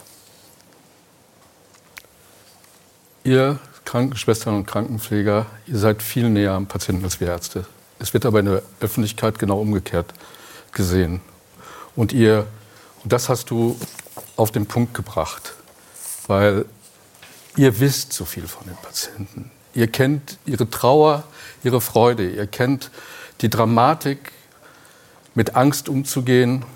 Ihr kennt das, wenn die sagen, ich bin fertig, ich sterbe morgen, weil mir der Arzt gerade gesagt hat, ich habe einen Tumor und bin stehen gelassen worden, obwohl das ja völlig säuisch ist, hm. eine solche Aussage. Ich sage es auch wirklich auf den Punkt. Du kannst einen Menschen nicht mit einer Diagnose stehen lassen, die ihn eigentlich umbringt, hm. und zwar mental umbringt. Ja. Es muss ja gar nicht stimmen. Aber diese Aussage, du hast einen Tumor und ihr seid dran und ihr müsst dann diesen ganzen Mist, den wir verzapfen, den müsst ihr wieder aufräumen, wieder begraden, den Menschen wieder hinstellen. Äh, und du hast es so wunderbar gesagt vom Körper, von der mentalen Seite, von innen, von außen. Ihr seid mittendrin und ich danke dir dafür. Ich danke aber auch allen Krankenschwestern und Krankenpflegern, ja. die gar nicht genug gewürdigt werden. Und da geht es nicht so, und du hast es auch gesagt, nicht ums Klatschen, sondern mal zu, würdigen, was ihr macht. Mhm Und wir als Ärzte, dass wir das auch würdigen. Und wir sind Teams. Ja. Ich sage, Arzt, Patient, Krankenschwester, Apothekerin, wir sind das Dream Team der Zukunft. Und ihr seid ein wesentlicher Bestandteil da drin. Aber Lea, ja.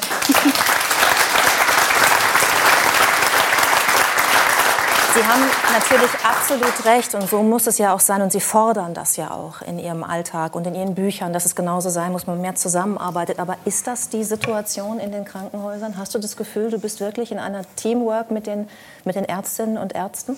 Das ist ähm, leider total stationsabhängig. Also auf manchen Stationen ist es super, da sind, ist man per Du mit den Ärzten und man merkt irgendwie, man ergänzt sich gegenseitig so.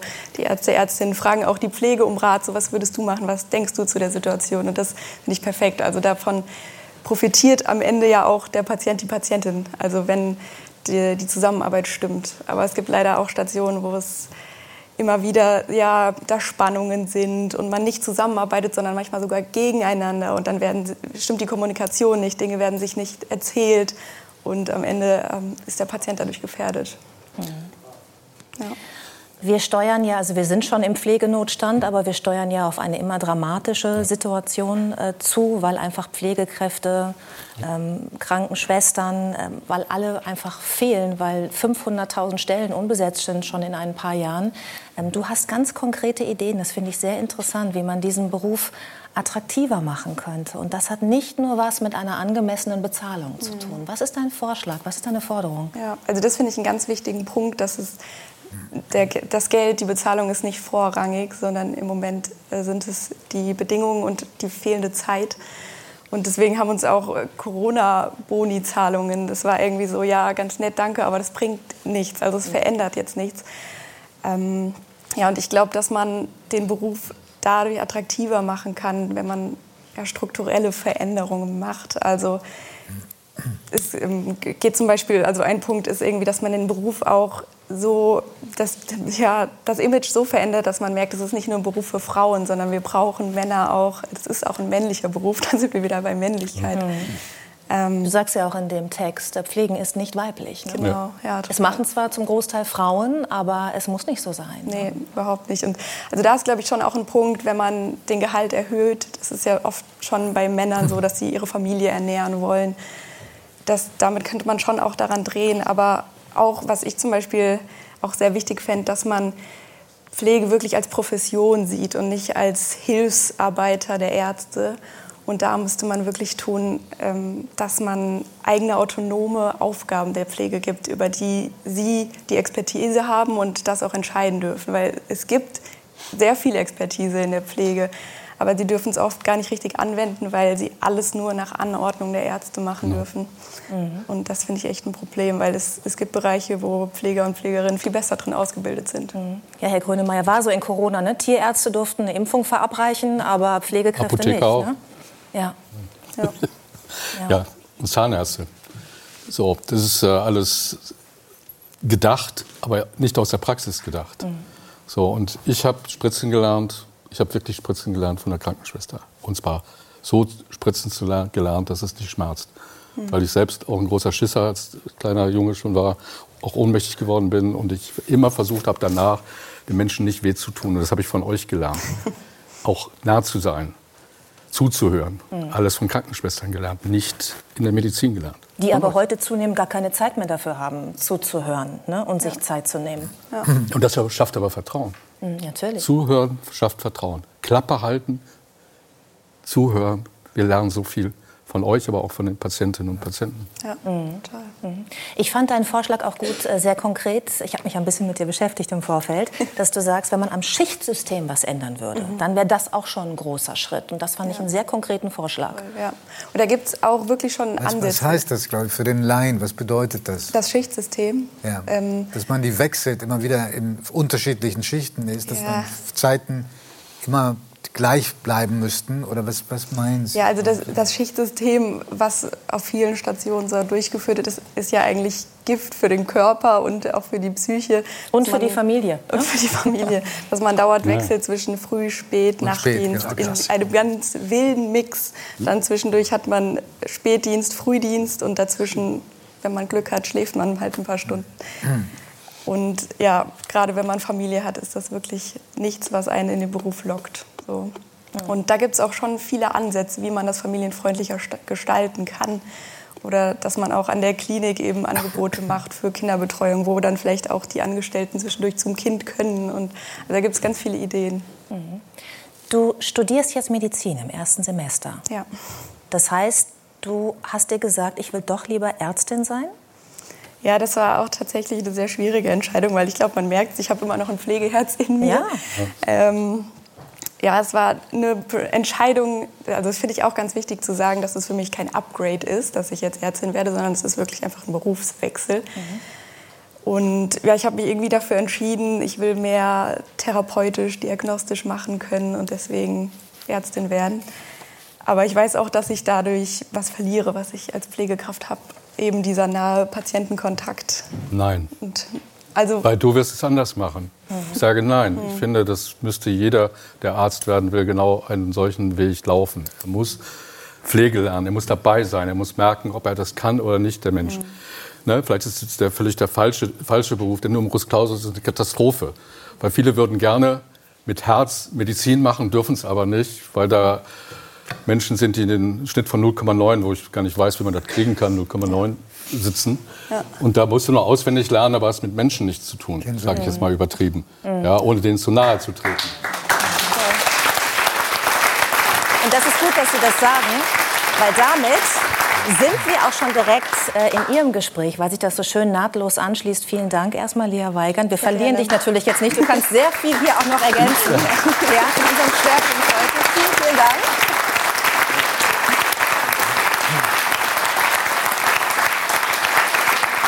Grönemeyer, wenn ich Sie richtig verstanden habe, sagen Sie ja, äh, der Numerus Clausus ist nicht besonders ausschlaggebend, ob man hinterher ein guter Arzt ist, ob man einen guten Notendurchschnitt hat, ein gutes Abitur. Was sind denn äh, Qualifikationen, die Sie viel sinnvoller finden? Das Herz und die Seele. Das Sozi den sozialen und emotionalen Zugang zu Menschen zu haben, mit Menschen reden zu können, Klappe halten zu können. Mhm zuzuhören und seine Kraft, sein Wissen und seine Kraft eigentlich in Dienste des Menschen zu stellen. Also ein, ein, ein, ein da spielt ein ganz großer, eine ganz große Rolle Barmherzigkeit. Mhm. Ja, und das hast, hast, du wunderbar ausgedrückt. Es geht nicht ums Geld, es geht darum, mhm. aus dir heraus, ich könnte fast weinen, also weil, weil das so schön ist, was du hast Medizin auf den Punkt gebracht. Du hast gezeigt, das, was uns fehlt. Wir müssen wieder entdecken, dass der Erkrankte ein Mensch und ein Individuum ist, das denkt und fühlt und nicht ein Chassis, das behandelt werden muss. Hm. Ja, wie beim Auto. Ja. Sie sagen ja auch, Herr Grönemeyer, dass ähm, die Medizin grundsätzlich seelenlos wird, wenn wir nichts ändern. Sie ist seelenlos schon. Sie ist, wäret ihr nicht da, wäre sie seelenlos, weil er einfach nur nach einer Systematik geguckt wird, was hat er, was hat er für Symptome, dann kommt das Medikament oder die Operation, aber die Seele bleibt auf der Strecke. Die Psychologen als, als Disziplin werden gar nicht, werden schlecht, nicht nur schlecht bezahlt, so wie ihr auch, sondern sie werden auch gar nicht mit einbezogen. Die Seelsorge spielt überhaupt keine Rolle. Wenn wir dann nicht mehr atmen, dann wird der Seelsorger geholt, wenn überhaupt aus den verschiedensten Religionen. Also wir verlieren und wir haben unsere Seele verloren und wir haben in dem Moment die Seele verloren, wo wir uns nicht hinsetzen, Zeit für den Patienten uns nehmen und rausfinden erstmal, was ist das eigentlich für ein Mensch. Aber Herr, Herr Dr. Grünemeyer, also man, man hüte sich ja immer vor Verallgemeinerung. Ja. ja. Ich glaube, jeder, der das hört, sagt völlig richtig. Man müsste ja. Zeit haben, man müsste, man ist geradezu angewiesen auf Menschen, in den Pflegeberufen, in der Medizin, die Empathie ja. begabt sind. Aber können Sie vielleicht auch ähm, Menschen verstehen, die sagen, dazu reicht meine Kraft nicht. Das Natürlich. zehrt so aus, dafür ist einfach der Raum nicht da. Alles richtig, natürlich. Ja, und du kannst jetzt nur unter den Bedingungen, in denen wir im Moment leben, kannst du nur, und ich weiß, wie schwierig das ist, auch ein Gesundheitsministerium zu führen. Ich weiß, äh, da sind äh, unterschiedliche Lobbys, die alle ihre Position durchkriegen wollen. Aber ich sage auf der anderen Seite auch, und ich habe das mit meiner Institution geschafft, ich habe es geschafft, auch mit der, mit der Technikerkrankenkasse, und das seit 25 Jahren, dass du Zeit für den Patienten in der Diagnose hast, dass du eine Stunde, halbe Stunde, eine Stunde bezahlte Pause hast. Das ist machbar. Und wenn du das also es als Form mit, von Entlohnung gibt. Dafür. Mit Entlohnung, ja. Aber auch gleichzeitig als wesentlicher Komponente, um richtig und sinnhaft zu behandeln. Und damit, und das interdisziplinär, multidisziplinär mit den verschiedensten Berufen zusammen, inklusive Pflege. Ich meine, therapieren heißt, therapeuen heißt pflegen und dienen, wenn man es mal übersetzt. Das, das, deswegen sage ich, du schaffst das, du gehst jetzt in den Beruf. So hinein. Ich, ich halte der Politik im Moment vor, dass sie keine Sorge dafür kriegt, und das haben wir unter Corona erlebt, dass wir aufgeklärt sind. Dass wir eigentlich wissen, was da Corona mit uns macht. Ich halte der Politik vor, dass wir dass keine Symptome vor dem Antigentest, vor der Impfung erfasst wird, damit du nicht hinterher spekulierst. Du hast es gesagt. Und auch danach weiter guckst, wie die Symptome sind. Ich halte ihr vor, dass sie nicht jetzt in diesem Moment dafür Sorge trägt, dass nicht dass investiert wird in Pflege, in Zeit, in Interdisziplinarität der Disziplinen an den Krankenhäusern. Wir versuchen jetzt die Fallpauschalen wegzukriegen, aber es geht doch um was ganz anderes. Wir haben alle Angst unter Corona mit dem Krieg. Wir sind alle geschwächt. Wir müssen jetzt erst mal sehen, dass wir gut versorgt werden. Also muss ich mich jetzt an dieser Stelle um die Versorgung kümmern. Was und später der, um die Ökonomie. Und was glaube, ist mit der Idee aus der Politik, ein soziales Pflichtjahr einzuführen für junge Menschen? Glauben Sie, dass das ja. junge Menschen heranführen könnte an genau an, an ihr Herz, an, an die Seele und möglicherweise auch an Pflegeberufe als Lösung für einen Pflegenotstand? IQ, also Lumos Clausus weg, Pflege genau Zeit, soziales Jahr machen und gleichzeitig äh, Gesundheitsunterricht in den Schulen einführen, damit wir von Anfang an eigentlich eine ganz andere, und das habe ich schon vor 20 Jahren gefordert, von Anfang an eine ganz andere Kinder bekommen, die mhm. aufgeklärter sind, die gerne in die Pflege gehen, die gerne Arzt werden wollen, die gerne äh, in der Medizin tätig werden wollen. Sie haben es vorhin gesagt, wir brauchen in einigen, ein bis zwei Jahrzehnten brauchen wir 500.000 neue Pflegekräfte. Und jetzt haben wir jetzt schon einen Mangel von 200.000. Also wir brauchen, irgendwie müssen wir das schaffen, wirklich die Menschen zu begeistern von ihrem Beruf und auch die Strukturen dementsprechend vorzubereiten. Wenn man ganz die, ja, wenn man die, die, Arbeit von dir aufwerten würde, ja, also die Arbeit einer, einer Pflegekraft, ja. du bist ja mittlerweile auch äh, angehende Ärztin, mit, mit Aufgaben, wo sie selbst entscheiden können. Also die konkreten Vorschläge, die Lea gemacht hat, das Schichtsystem ändern. Also es gibt ja konkrete Vorschläge. Wäre das schon, glauben Sie, ein, ein Weg, aus dieser Misere? Ja, oder reicht ein, das noch lange nicht? Einer, einer schon mal, den finde ich hervorragend. Aber es geht weiter darum in der Ausbildung. Ich glaube, dass die Krankenschwestern, Krankenpfleger auch wunderbare Patientencoaches wären. Also im Beruf Patientencoach. Also da eine Ausbildung zu schaffen in der Weiterqualifizierung, damit sie im Krankenhaus natürlich das tun, was wir Ärzte nicht tun. Ihr macht das schon, aber dann würde der Status ein anderer sein. Dann würden auch viel mehr Menschen kommen um in den Beruf zu gehen. Das Zweite ist, wir könnten dem Hausarzt zur Seite stehen, um auf dem Land, in der Stadt einfach das zu tun, was ich vorhin gesagt habe, aufzuklären, auch Ultraschall durchzuführen, auch zu impfen. Das hätten die Krankenschwestern machen sollen. Ja? Mhm. Und nicht die Tierärzte. Ja. So, äh, wenn ich das, wenn ich würde eine Meinung dazu hören. Also auf nicht weiterentwickeln den Beruf zu einem Patientencoach und dann kann diese Coachin und Coach ja auch dem Hausarzt zur Seite stehen. Und das finde ich, finde ich, der Hausarzt muss in Zukunft Co-Pilot des Patienten wieder werden. Wir müssen begreifen, dass diese Rolle gefehlt hat im System. Der Ansprechpartner für die Patientinnen und für den Patienten fehlt im Moment und deswegen geistern wir alle als Patienten durch die Gang. Vielleicht äh, durch die einmal Gegend. erst Lea und dann äh, wollte Markus sich auch, äh, glaube ich, gerade zu Wort So, ja, ich, ich, also ich teile vieles von dem Befund. Aber ja. ich würde trotzdem an einigen Stellen wirklich energisch widersprechen. Ja. Weil, also A, ist es mir zu viel Werbeblock, äh, Techniker, Krankenkasse, es machen auch andere Kassen. Das Zweite ist, ich, ich nehme das so nicht wahr. Also, dass Pflegerinnen und äh, Pfleger, Ärzte, Ärztinnen, dass die darunter leiden, dass sie zu viel Arbeit haben, dass sie zu viele Patienten haben, alles d'accord. Aber dass diese Leute seelenlos sind, dass die unempathisch sind, Nein, dass die sich nicht Zeit Hab ich nicht nehmen. gesagt. Nein, nein. Doch, aber das klingt so. Nein. Ich habe damit ein Problem, weil diese Leute sich jeden Tag, Leute auch wie Sie, unfassbar anstrengen und bemühen. Und man macht den Leuten auch Angst, wenn man ihnen jetzt, wir sind eine älter werdende Gesellschaft, irgendwann sitze ich da auch äh, bei, beim Arzt und brauche die ganz dringend. Und ich möchte nicht in dem Gefühl auch heute so in diesen Abend reingehen, dass das alles nur noch furchtbar ist und morgen kommt die Apokalypse. So ist es nicht.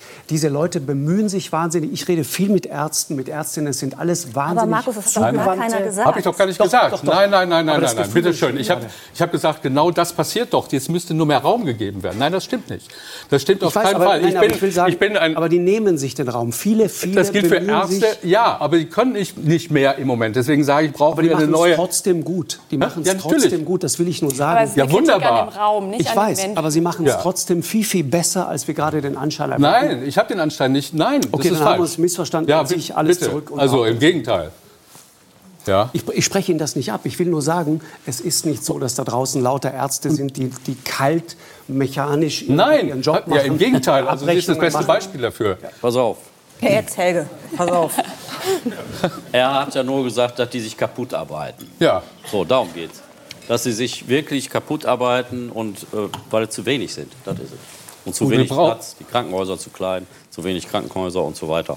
Ich meine, sie, sie leidet darunter, wenn sie alleine auf einer Station mit 40 Patienten in der Nacht mit massivem Engagement sich engagiert. Da fällt einer aus dem Bett, der andere kotzt. Ich verstehe das Die alles. Tabletten werden verwechselt, da hast du auch gerade gesagt, das passiert. Ja. Aber ihr könnt ja auch gar nicht anders. Nee, Aber die Leidenschaft der Krankenschwester, mit der können wir lernen, das habe ich gesagt. Und das brauchen wir in der Ich Medizin. will auch die Ärzte. Ich will auch Ja, die Ärzte sind- über die Ärzte sprechen. Es gibt Die Ärzte so viele gute Ja, und natürlich. empathische Ärzte in diesem Land. Das ist alles, was ich sagen will. Ja, ist so. Jeder von uns, jeder von uns kennt mindestens einen ja, und, und, und kennt solche Leute. Ja, die hängen doch genauso. Deswegen, Ja. ich meine, du hast ja die Frage, Sie haben ja die Frage gestellt. Nicht? Ich habe gesagt, das sind Spiegel und das gilt für die Ärzte genauso. Wir, wir, hängen, wir hängen in der Falle. Ja?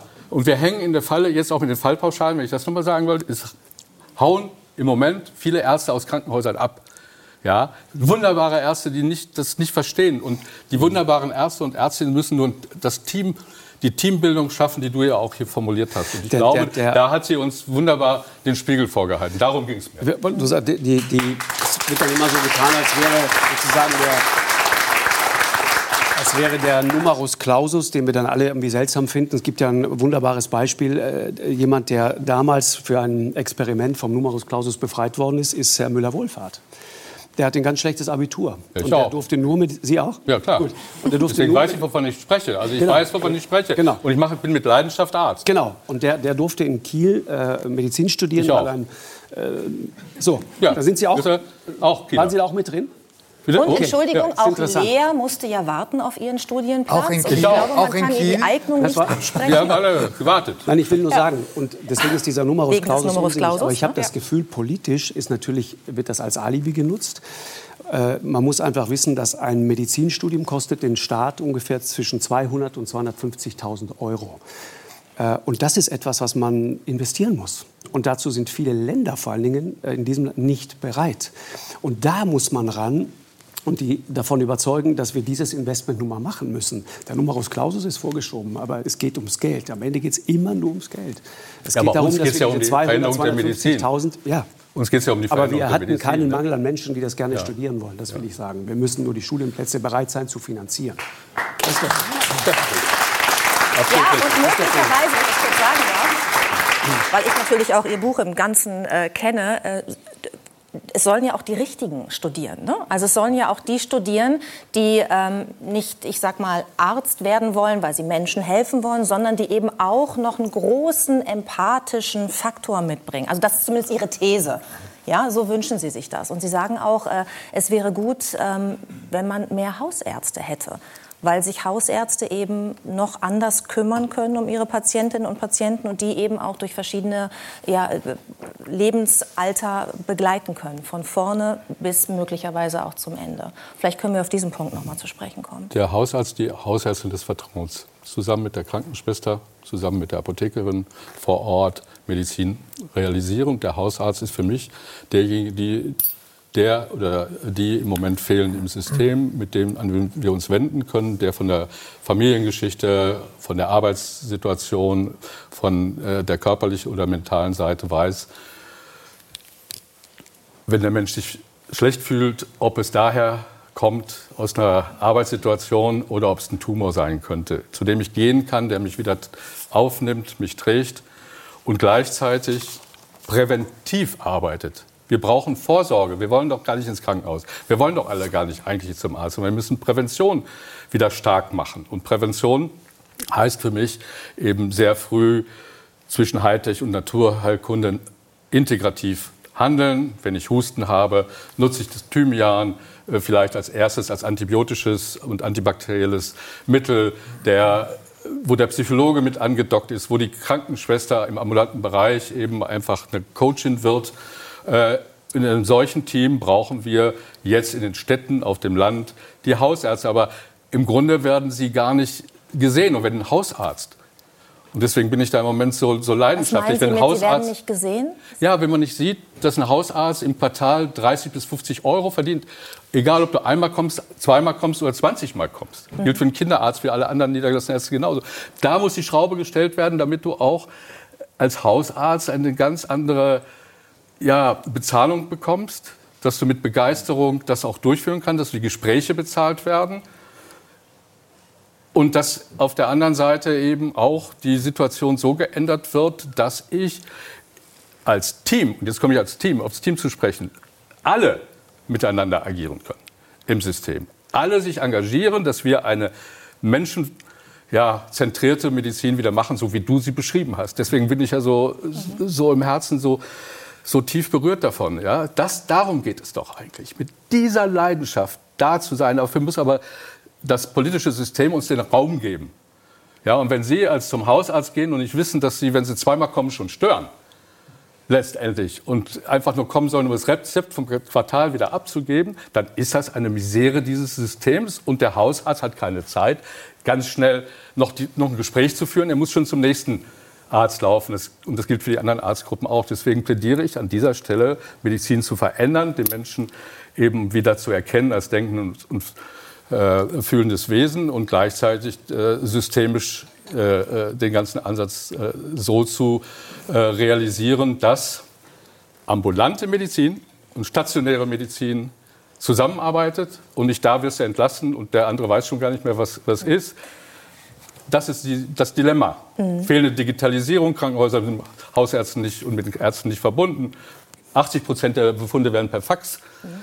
oder per Taxi mit CD übertragen. Das ist so eine Katastrophe. Ja, ich glaube, die Botschaft ist angekommen. Ähm, und äh, ich habe das Gefühl, dass ähm, ja, auch deine Botschaft hier sehr gut angekommen ist. Deswegen danke für den Besuch hier nochmal, Lea Weigand. Und vielen Dank, Professor Dietrich Grönemeyer, für den Besuch bei uns.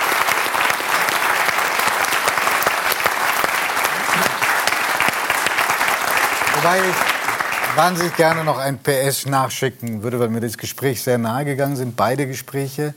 Ich äh, will an dem System, an den, an den Fehlern dieses Systems nichts beschönigen. Aber ich habe jetzt in mehreren Jahrzehnten so viele fantastische, engagierte, mitfühlende Ärzte kennengelernt und auch Krankenschwestern und Krankenpfleger, dass ich dann doch letztlich glaube, es hängt sehr am einzelnen Menschen. Man kann nicht alles aufs System Nein, nein, nein, nein, nein. Also Denkt an jedem Einzelnen von uns. Klammer zu, ich, wenn ich das nicht gesagt hätte, würde ich, mich, würde ich mit einem schlechten Wissen ja. aus dieser Sendung sehen, gehen, weil es so sehr auch vielen Erfahrungen entspricht, die ich gemacht habe und immer noch mache. Ja, trotzdem großen Dank. Ja. ja.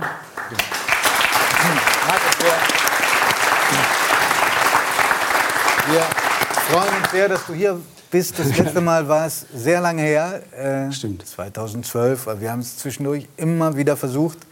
Wir haben ja nur eine Sendung im Monat. Da hast du es leichter mit dreien in der Woche. Und ich würde gerne anknüpfen an deinem Nachbarn da, der da liegt mhm. und eben einen kleinen Moment der Panik hatte, weil äh, Ellen kurz ins Bad musste und total. Ja, und ich wusste, ja, wo sie jetzt. Schnüffeln. Und ähm, du hast vor kurzem zu Gast in einer ähm, Sendung des NDR, ich glaube, es war bei Das, hast du gesagt, wer nichts von Hunden versteht, der versteht auch nichts von Grönland, ein Land, das dir eine, die größte Insel der Welt, autonome Region, gehört zu Dänemark. Der versteht von diesem Grönland, diesem mythisch besetzten Grönland auch nichts. Warum? Wegen der Schlittenhunde? Ja, genau, weil die ganze, die ganze Kultur, die ganze Inuit-Kultur baut auf, auf Hunden und auf Seehunden, auf Robben. Und was ist das größte, das verblüffendste, das größte Wunder, was du da erlebt hast? Ehrlich gesagt, das, was wir hier jetzt auch gerade wieder gesehen haben, also dieses, diese, diese Beziehung zwischen Besitzerin oder Herrchen, Frauchen in dem Fall. Äh, in Grönland sind es dann meistens Jäger. Es gibt eine Jägerin, die ich mal kennengelernt habe. Äh, die, wir sehen da gerade. Ja, ich glaube, das, das, hat das was mit dir zu tun, ne? Ist, ja, das ist Karnak. Das ist äh, sozusagen der, der, der, das nördlichste Dorf dieses Planeten. Äh, und ich, ich, war da öfter und, und zum Beispiel Paulus, der Mann, mit dem ich da auf dem Schlitten sitze, das ist einer, der hat eine, eine Beziehung zu seinen Tieren, das kannst du gar nicht erklären. Die stehen dann stundenlang an irgendeinem Atemloch. Robben haben ja so eine faszinierende Fähigkeit. Robben können selbst in drei Meter dicken Packeis ja. Atemlöcher frei halten. Die müssen alle 12, 13 Minuten hoch, um zu atmen. Und ähm, Eisbären haben sich das angeguckt. Die wissen genau, wo dieses verräterische Glitzern ist, auf dem Eis oder im Schnee. Ja, das Wasser schießt hoch, wenn die Robbe atmet und gefriert sofort bei minus 40, 45 Grad. Und dann hast du so, so ein münzgroßes, großes, so eine münzgroße Eisfläche. Und das ist sozusagen das Verräterische. Dann weißt du, okay, da ist das Atemloch an der Robbe. Und darüber stehen Eisbären stundenlang und warten, dass irgendwann eine Robbe den Fehler macht, genau da aufzutauchen. Das haben die sich abgeguckt. Die Jäger? Die Jäger und machen das genauso. Okay. Deswegen haben die auch so einen Wahnsinns Respekt vor Eisbären, weil sie die für unglaublich talentierte Jäger halten. Mhm. Und ähm, dann steht der da Stunden um Stunden um Stunden. Und natürlich dürfen die Hunde nicht in der Nähe sein. Die Robbe würde irgendwie aufmerksam werden, die würde das riechen. Das heißt, der schickt die weg. Der schickt die wirklich weg? Der schickt die weg und dann legen die sich irgendwo hin. Und der verlässt sich zu 1000 Prozent darauf, dass dieser Leithund dort bleibt. Wenn er es und auch nicht könnte, wegläuft. wenn er es nicht ja, wenn der könnte. wegläuft, ist der tot. Ist der tot, das ist die. Lebensversicherung. Ja. Mhm. Weil das ist, wir reden über eine, über eine Gegend, wo keine Spur menschlichen Lebens, kein Wegweiser, kein Handyempfang, äh, die, das Halbdunkel dieser Polarnacht. Und dann reist du da mit jemandem übers Eis, äh, von dem du weißt, okay, der muss diese Landschaft sehr genau kennen. Dann verschwindet manchmal einer, der weit vorne läuft, so, und dann merkst du, oh, das ist alles Dünung. Ja, das ganze Eis bewegt sich. Und wenn es runtergeht, dann geht es halt 1000 Meter in die Tiefe und dann war es das, dann ist vorbei. Und dann musst du dich Und das Rätsel, was für dich geblieben ist, war, wie, wie kapieren die, dass sie jetzt nicht bellen dürfen? Nicht bellen sich dürfen. zurückziehen müssen, aber nicht zu weit weg? Ja, ich habe Hunde gesehen. Ich, ich war einmal selber dabei. Da ist ein, ein Jäger zu nah an so einen Eisberg ran. Ich war selber auf diesem Schlitten. Und wir sind dann gerade noch abgesprungen. Plötzlich bricht er einfach ein. Und dann siehst du, wie sich diese Hunde wirklich zerreißen, um diesen Mann da wieder rauszuziehen. Das war unvorstellbar. Und äh, das war ganz interessant, weil ich habe damals ähm, waren auf diesem Schlitten unterwegs und ich sagte zu ihm, ich würde da nicht so nah ran an den Eisberg, weil am Eisberg gibt es Bewegung und da ist das Eis besonders dünn und brüchig. Und er war sehr entspannt unterwegs. Grönländer sind sehr tiefenentspannte Menschen. Du wirst auch überrascht, mit wie wenig Proviant die teilweise wochenlang unterwegs sind. Einfach weil sie vertrauen auf ihre Fähigkeit, irgendwann sich ihr Essen selber zu schießen. Äh, Und das können sie auch in aller Regel. Aber sie unterschätzen, glaube ich, mittlerweile das, was passiert. Sie unterschätzen diese Klimaveränderung. Und das ist so ein Sandwich-Effekt. Also die Luft wird wärmer, aber das Meer wird auch wärmer. Deswegen taut das von beiden Seiten so weg. Schneller weg. Schneller. Äh, Und die alten Gesetzmäßigkeiten gelten in gewisser Weise nicht mehr. Und äh, jemand, der da lange unterwegs war, der hat sich immer darauf verlassen, dass diese Route sicher ist. Und das ist sie plötzlich nicht mehr. Und du kannst nicht mehr dort zum Beispiel äh, rüber nach Ellesmere Island, von Karnak aus, von Grönland, also rüber nach Kanada mit dem Hundeschlitten, um dort zu jagen, weil das Eis nicht mehr trägt. Das ist seit vielen Jahren einfach nicht mehr möglich. In diesen Aufnahmen haben wir diese drei Eisbären gesehen. Ja. Wie oft passiert einem das? Wie, viel, wie, wie viele Jahre muss man warten, bis man das so sieht? Ein Eisbären? Ja. Das, das äh, kommt darauf an, wo man ist. Also wenn du in Nordkanada, in Ostkanada unterwegs bist, dann ist die Wahrscheinlichkeit, Eisbären äh, zu treffen, sehr, sehr groß. Es Und in da so Grö- eine- auf Grönland? So Äh, Grönland auch, je nachdem, wo du unterwegs bist. Die werden zum Teil dort auch bejagt, aber ich habe schon Eisbären mitten in Dörfern gesehen. Also Eisbär, äh, Eisbärin mit ihren zwei Jungen, speziell im Frühling, ja, wenn dann das Eis taut. An der Küste ist das Leben. Ja. Deswegen finden es Grönländer auch so unfassbar sinnlos, äh, übers Eis ähm, sozusagen diese, diesen riesigen Eispanzer zu laufen. Die sagen, was isst du denn dort, wenn du ja, das genau. sind Bilder. Ja, das ist äh, Sommer in Grönland. Das ja. ist wunderschön. Hm. Ja, und ich erzähle eben manchmal davon, wird manchmal gefragt, äh, Bilder zu zeigen, die so in 10, 15 Jahren Arktis-Fotografie entstanden sind. Auch das sind Bilder von dir? Das hier nicht, das, das ist jetzt Video. Ähm, das, nee, das ist eine Aufnahme, die ein Kameramann gemacht hat, der wahrscheinlich sehr lang äh, sich dorthin gewartet gesetzt hat und gewartet hat. Genau. Aber ähm, ich äh, merke, es gibt ein riesiges Interesse an diesem Thema und mir ist das ein Anliegen, weil du einfach siehst, wie sich diese Welt verändert. Und du bist auch 25 Jahre dort schon unterwegs? Ja, wirklich. In, in, genau, im Moment beschäftige ich mich viel mit dem, mit dem Thwaites-Gletscher. Das ist so ein, so ein Gletscher am, äh, in der Antarktis. Das ist ein Gletscher, den musst du dir vorstellen. Ich bin ja irgendwann mal mit Skiern mit Joey Kelly zum, zum Südpol gelaufen.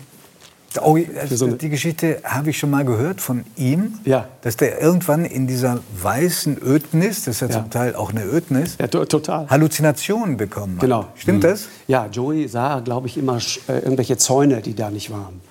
Mhm. Ein, ein, Bekannter von mir, der hörte immer bei der Überquerung oder Durchquerung von Grönland einen Porsche neben sich herfahren. Da war aber natürlich kein Porsche. Ja. Das, und, und, was hast du für Ausfallserscheinungen? Ich, hatte, ich hatte andere Ausfallserscheinungen. aber das, das, unser Gehirn ist ja so ein, so ein gefräßiges Raubtier. Ja. Wir wollen ja ständig Ablenkung. Äh, und, und, Beschäftigung. Ja. So ist unser Gehirn aufgebaut. Mhm. Und es ist ja auch faszinierend, was wir alles verarbeiten können. Und wenn du dann in dieser weißen Einöde stehst äh, und da durchläufst, in der einfach nichts ist, dann wird unser Hirn fast wahnsinnig, weil, weil da halt nichts ist nicht mal so ein schöner rosaroter Anzug, an dem du dich irgendwie festhalten kannst. Ja? Also mal so optisch. Also du kannst darüber. dann fängt man an, Dinge selber so äh, dazu zu fantasieren und das passiert dann auch. Also wir, wir haben gerade gemerkt, die vergangenen Minuten, du kannst darüber wahnsinnig gut und schön und packend äh, erzählen. Ich mach das gerne, ja. Du äh, hast sehr viel fotografiert und du hältst auch äh, Vorträge darüber, zum Beispiel genau, am 12. Gebeten Februar jetzt in, genau. in Lübeck. Genau. Ähm, und inzwischen bist du durch deine Fernsehtätigkeit eine so bekannte Persönlichkeit, dass sogar schon die erste Biografie unautorisiert über dich geschrieben worden ist. Die, die Hölle, ja.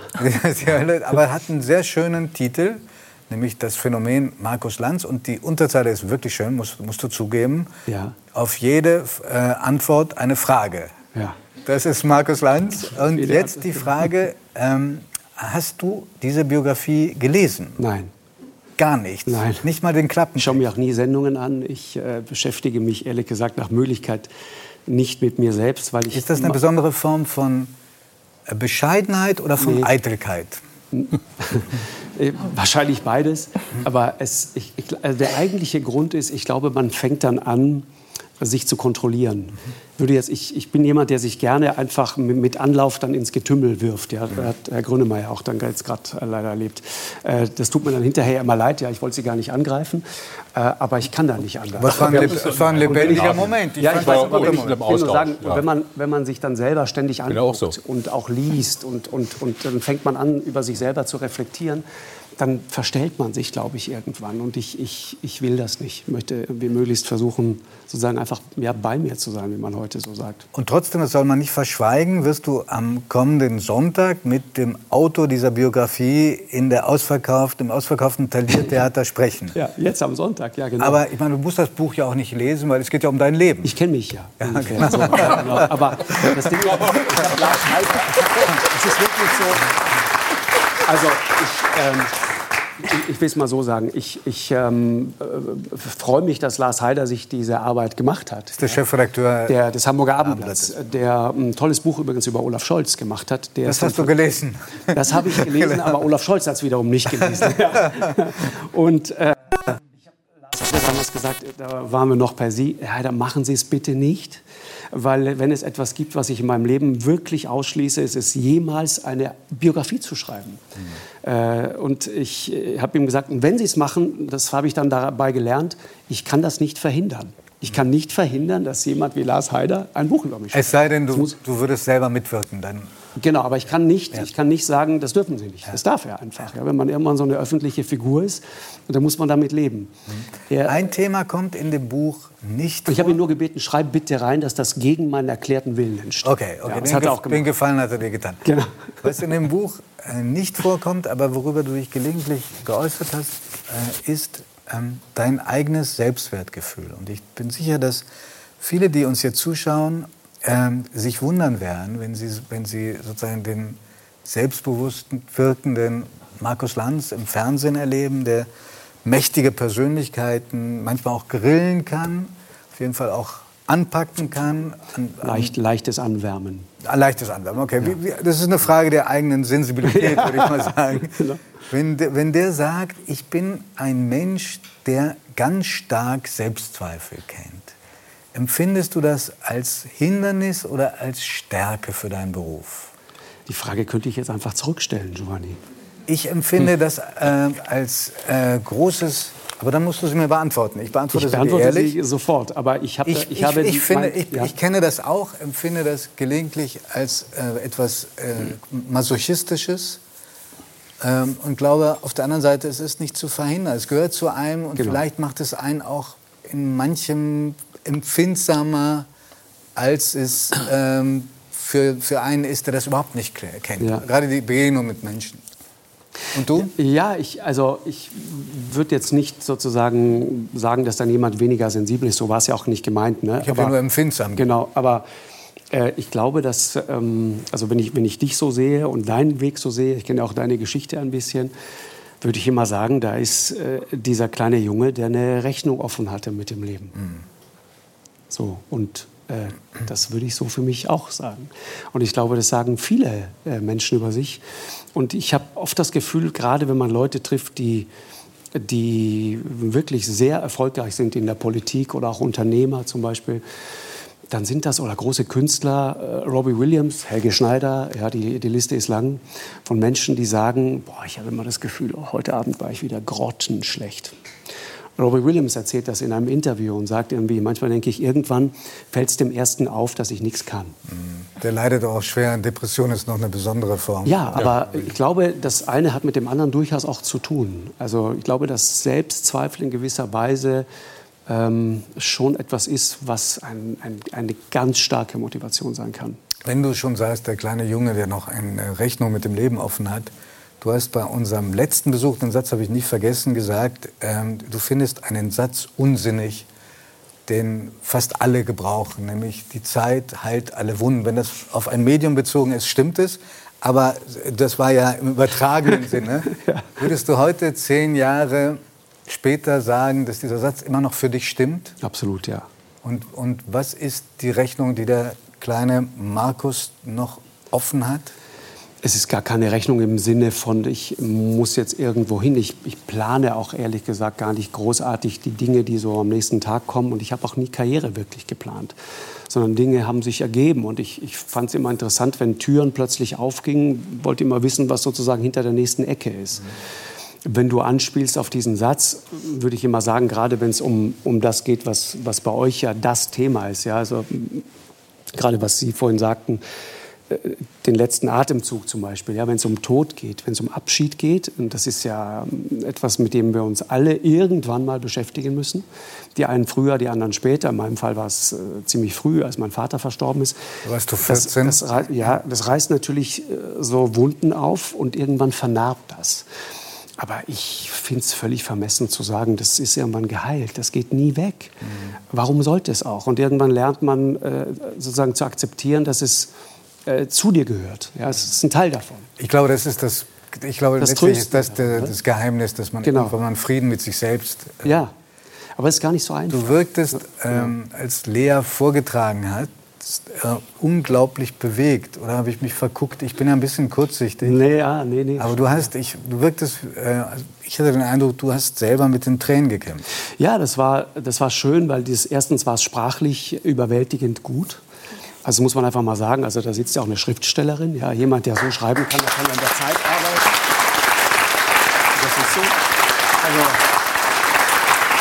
ein Wahnsinnstalent und ich ähm, speziell die Sache mit dem Finger hat mich irgendwie berührt und ich ich habe vorhin die ganze Zeit mir die Frage gestellt äh, und dann kam es ja auch äh, also warum Pflege und warum nicht der Wunsch, Ärztin zu werden? Ne? Na gut, das ist ja total, dann. ja genau, aber das ist ja total interessant, dass jemand so, da merkst du, es ist eben eine Berufung.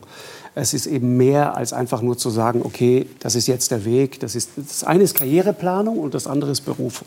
Markus, weil wir gerade Leute, die etwas aus, aus einer tiefen Empathie heraus machen. Ausmachen. Markus, weil wir gerade über Menschen mhm. mit Selbstzweifeln äh, gesprochen haben. Äh, du hast so viele in deinen berühmte auch in deiner Sendung, in deinen Sendungen erlebt. Hast du auch welche kennengelernt, die überhaupt keine haben? Frei von Komplexen, meinst ja. du? Ja. Also die völlige Abwesenheit von Komplexen erlebst du, wenn du Thomas Gottschalk triffst. ja, das ist, und, das ist, und das ist großartig. Ja, ich, ich beneide solche Leute. Ja, das finde ich, find ich wunderbar. Und unter Politikern? Helge ist, äh, ich... Ich habe auch Komplexe. Ich weiß jetzt nicht, wo die sind. Ja. äh, aber irgendwo habe ich immer mal welche. Und taucht immer wieder auf. Ja, und, und, und ich habe mit Helge schon sehr, sehr schöne, intensive Gespräche über das Leben geführt. Irgendwie. Das okay. ist, ist und unter Freude. Politikern? Abwesenheit von Komplexen. Mhm. Olaf Scholz. Olaf Scholz. Und, und Friedrich Merz? Friedrich Merz. Friedrich Merz, ja. Genau. Friedrich Merz, ich mag die, also die, Friedrich Merz, man könnte es so sagen, Friedrich Merz hat so eine, so eine wahnsinnige Energie. Ich, ich weiß, ich habe ihn bei seinem allerersten Besuch, habe ich ihn ein bisschen provoziert. Da wollte er sehr verzweifelt Parteichef werden äh, und nahm gerade mal wieder Anlauf. Äh, und Ganz gegen deine Art. Sonst. Ja, ja, und der, und der er nahm Anlauf, meine ich jetzt. Und er lümmelte so in seiner unnachahmlichen Art so, ja. Er hat ja diese langen Beine in diesem Stuhl, ja. Und saß da so und guckt dann so immer so kritisch, ja. Da hat er noch keine Brille. Und ich sagte zu ihm, Herr Merz, wissen Sie, ich habe eine Theorie. Sie werden in Ihrer Partei genau gar nichts die lassen sie voll auflaufen. Und er, wie, wie eine Kobra, so hoch aus dem Stuhl, das wollen wir doch erst mal sehen. Hat er recht, ja, ja, Hat er recht so habe ich es in Erinnerung. Und das fand ich gut. Ich dachte, wow. Aber, aber, also da, aber da kommt mal Energie aus dem Sauerland. Das, ich mochte das. Ja. Selbst wenn du auf diese harten Brocken guckst, wie, wie Merz oder Olaf Scholz, Hast du das Gefühl, dass deine Gäste mit den Jahren vorsichtiger werden, weil sie die Reaktionen nach deiner Sendung ja. fürchten? Ach so, nee, jetzt nicht nur nach meiner Sendung. Ich glaube ganz grundsätzlich. Also das merkt man auch in einem Gespräch jetzt hier mit, mit Lars Klingbeil zum Beispiel. Es wird ja häufig, du hast mal ein sehr gutes Stück darüber geschrieben, ein sehr gutes Meinungsstück ist schon ein paar Jahre her, über den sich zunehmend verengenden Meinungskorridor. Und es wird dann gerne so abgetan, so nach dem Motto, was willst du eigentlich in diesem Land, kann ja jeder sagen, was er möchte. Und da würde ich immer sagen, ja, das ist theoretisch so. Praktisch aber ähm, verengt sich der Meinungskorridor sowohl von links als auch von rechts wird das echt in die Zange genommen. Und deswegen haben viele Leute mittlerweile das Gefühl, was darf ich denn eigentlich noch sagen? Äh, und dieses Gefühl ist kein gutes Gefühl. Und ähm, wenn du einen Politiker da sitzen hast zum Beispiel, dann merkst du richtig, wie der oder sie sich überlegt, will ich jetzt ein ruhiges Wochenende oder bin ich bereit für die Schlacht? Kennst du das von dir selbst auch, dass du sagst, nee. gehe ich in die Vollen? Oder ich gehe immer in die Vollen eigentlich, wenn es notwendig ist. Aber das ist eine Temperamentsfrage. Ich habe mich da nicht unter, im Griff. Mhm. Na, dann mache ich es einfach. Aber äh, das ist auch nicht immer schlau. Ähm, nur man muss es dann halt eben aushalten. Deswegen finde ich auch, was Frau Lambrecht sagt, wenn sie sagt, ähm, da ist medial, da bin ich irgendwie sozusagen verhetzt worden. Ich verstehe das. Und wenn die Dynamik gegen dich ist, dann, dann ist einfach alles Banane. Ja? Dann gilt dieser alte Berti Vogt-Satz, der ja mal gesagt hat, selbst wenn ich übers Wasser laufen könnte, würden Sie sagen, was für ein Idiot, er kann noch nicht mal schwimmen. Ja, das, das ist sozusagen die, die Quintessenz. Ja. Aber ich fand, aber, mit Verlaub, aber, aber ich fand, dass Lars Klungbeil ganz äh, gut genau. geantwortet hat auf die Frage nach der Lamprecht. Ja, total. Er, er ist ja auch ein Profi. Äh, Lars Klingbeil setzt aber auch ganz genau die Botschaften. Ich weiß, die Attacke gegen Robert Habeck, die hat er bei euch in der Zeit geritten. Das war ja sehr interessant, als dieser eine fast harmlos niedersächsisch daherkommende Satz kam, äh, man muss ja nicht nur schön reden können, man muss ja schon auch liefern. So. Ja. Das war der Auftakt äh, zu dem, was da gerade medial zum Teil zu beobachten ist gegenüber Robert Habeck. Und das ist etwas, ich denke, okay, musst du aushalten, ist das Geschäft und auch ehrlich gesagt menschlich tut mir das leid, aber Aus professioneller Sicht muss man sagen, musst du aushalten. Deswegen verstehe ich das, was Frau Lambrecht da sagt, nur zum Teil. Menschlich verstehe ich das. Und dann gibt es eben Leute, die werden dadurch ähm, gezwungen, irgendwann zu gehen. Und es ist auch völlig legitim und auch sehr nachvollziehbar. Und andere werden vielleicht noch stärker und härter. Das Gefühl habe ich gerade bei Robert Habeck. Ich hätte gerne mit dir noch über den sogenannten Meinungskorridor weitergeredet, auch Ja. weil das ein Ausdruck ist, den ich nicht besonders mag. Aber Ja. ich, ich finde das, äh, Aber du das, Thema wahnsinnig- Gedanken, ne? das, wahnsinnig- das Thema wahnsinnig wichtig. Ich bedanke mich sehr und sage, ewige Feindschaft, wenn es noch mal zehn Jahre dauert. Mir Gott schneller wieder. Vielen lieben Dank. Applaus. Ja,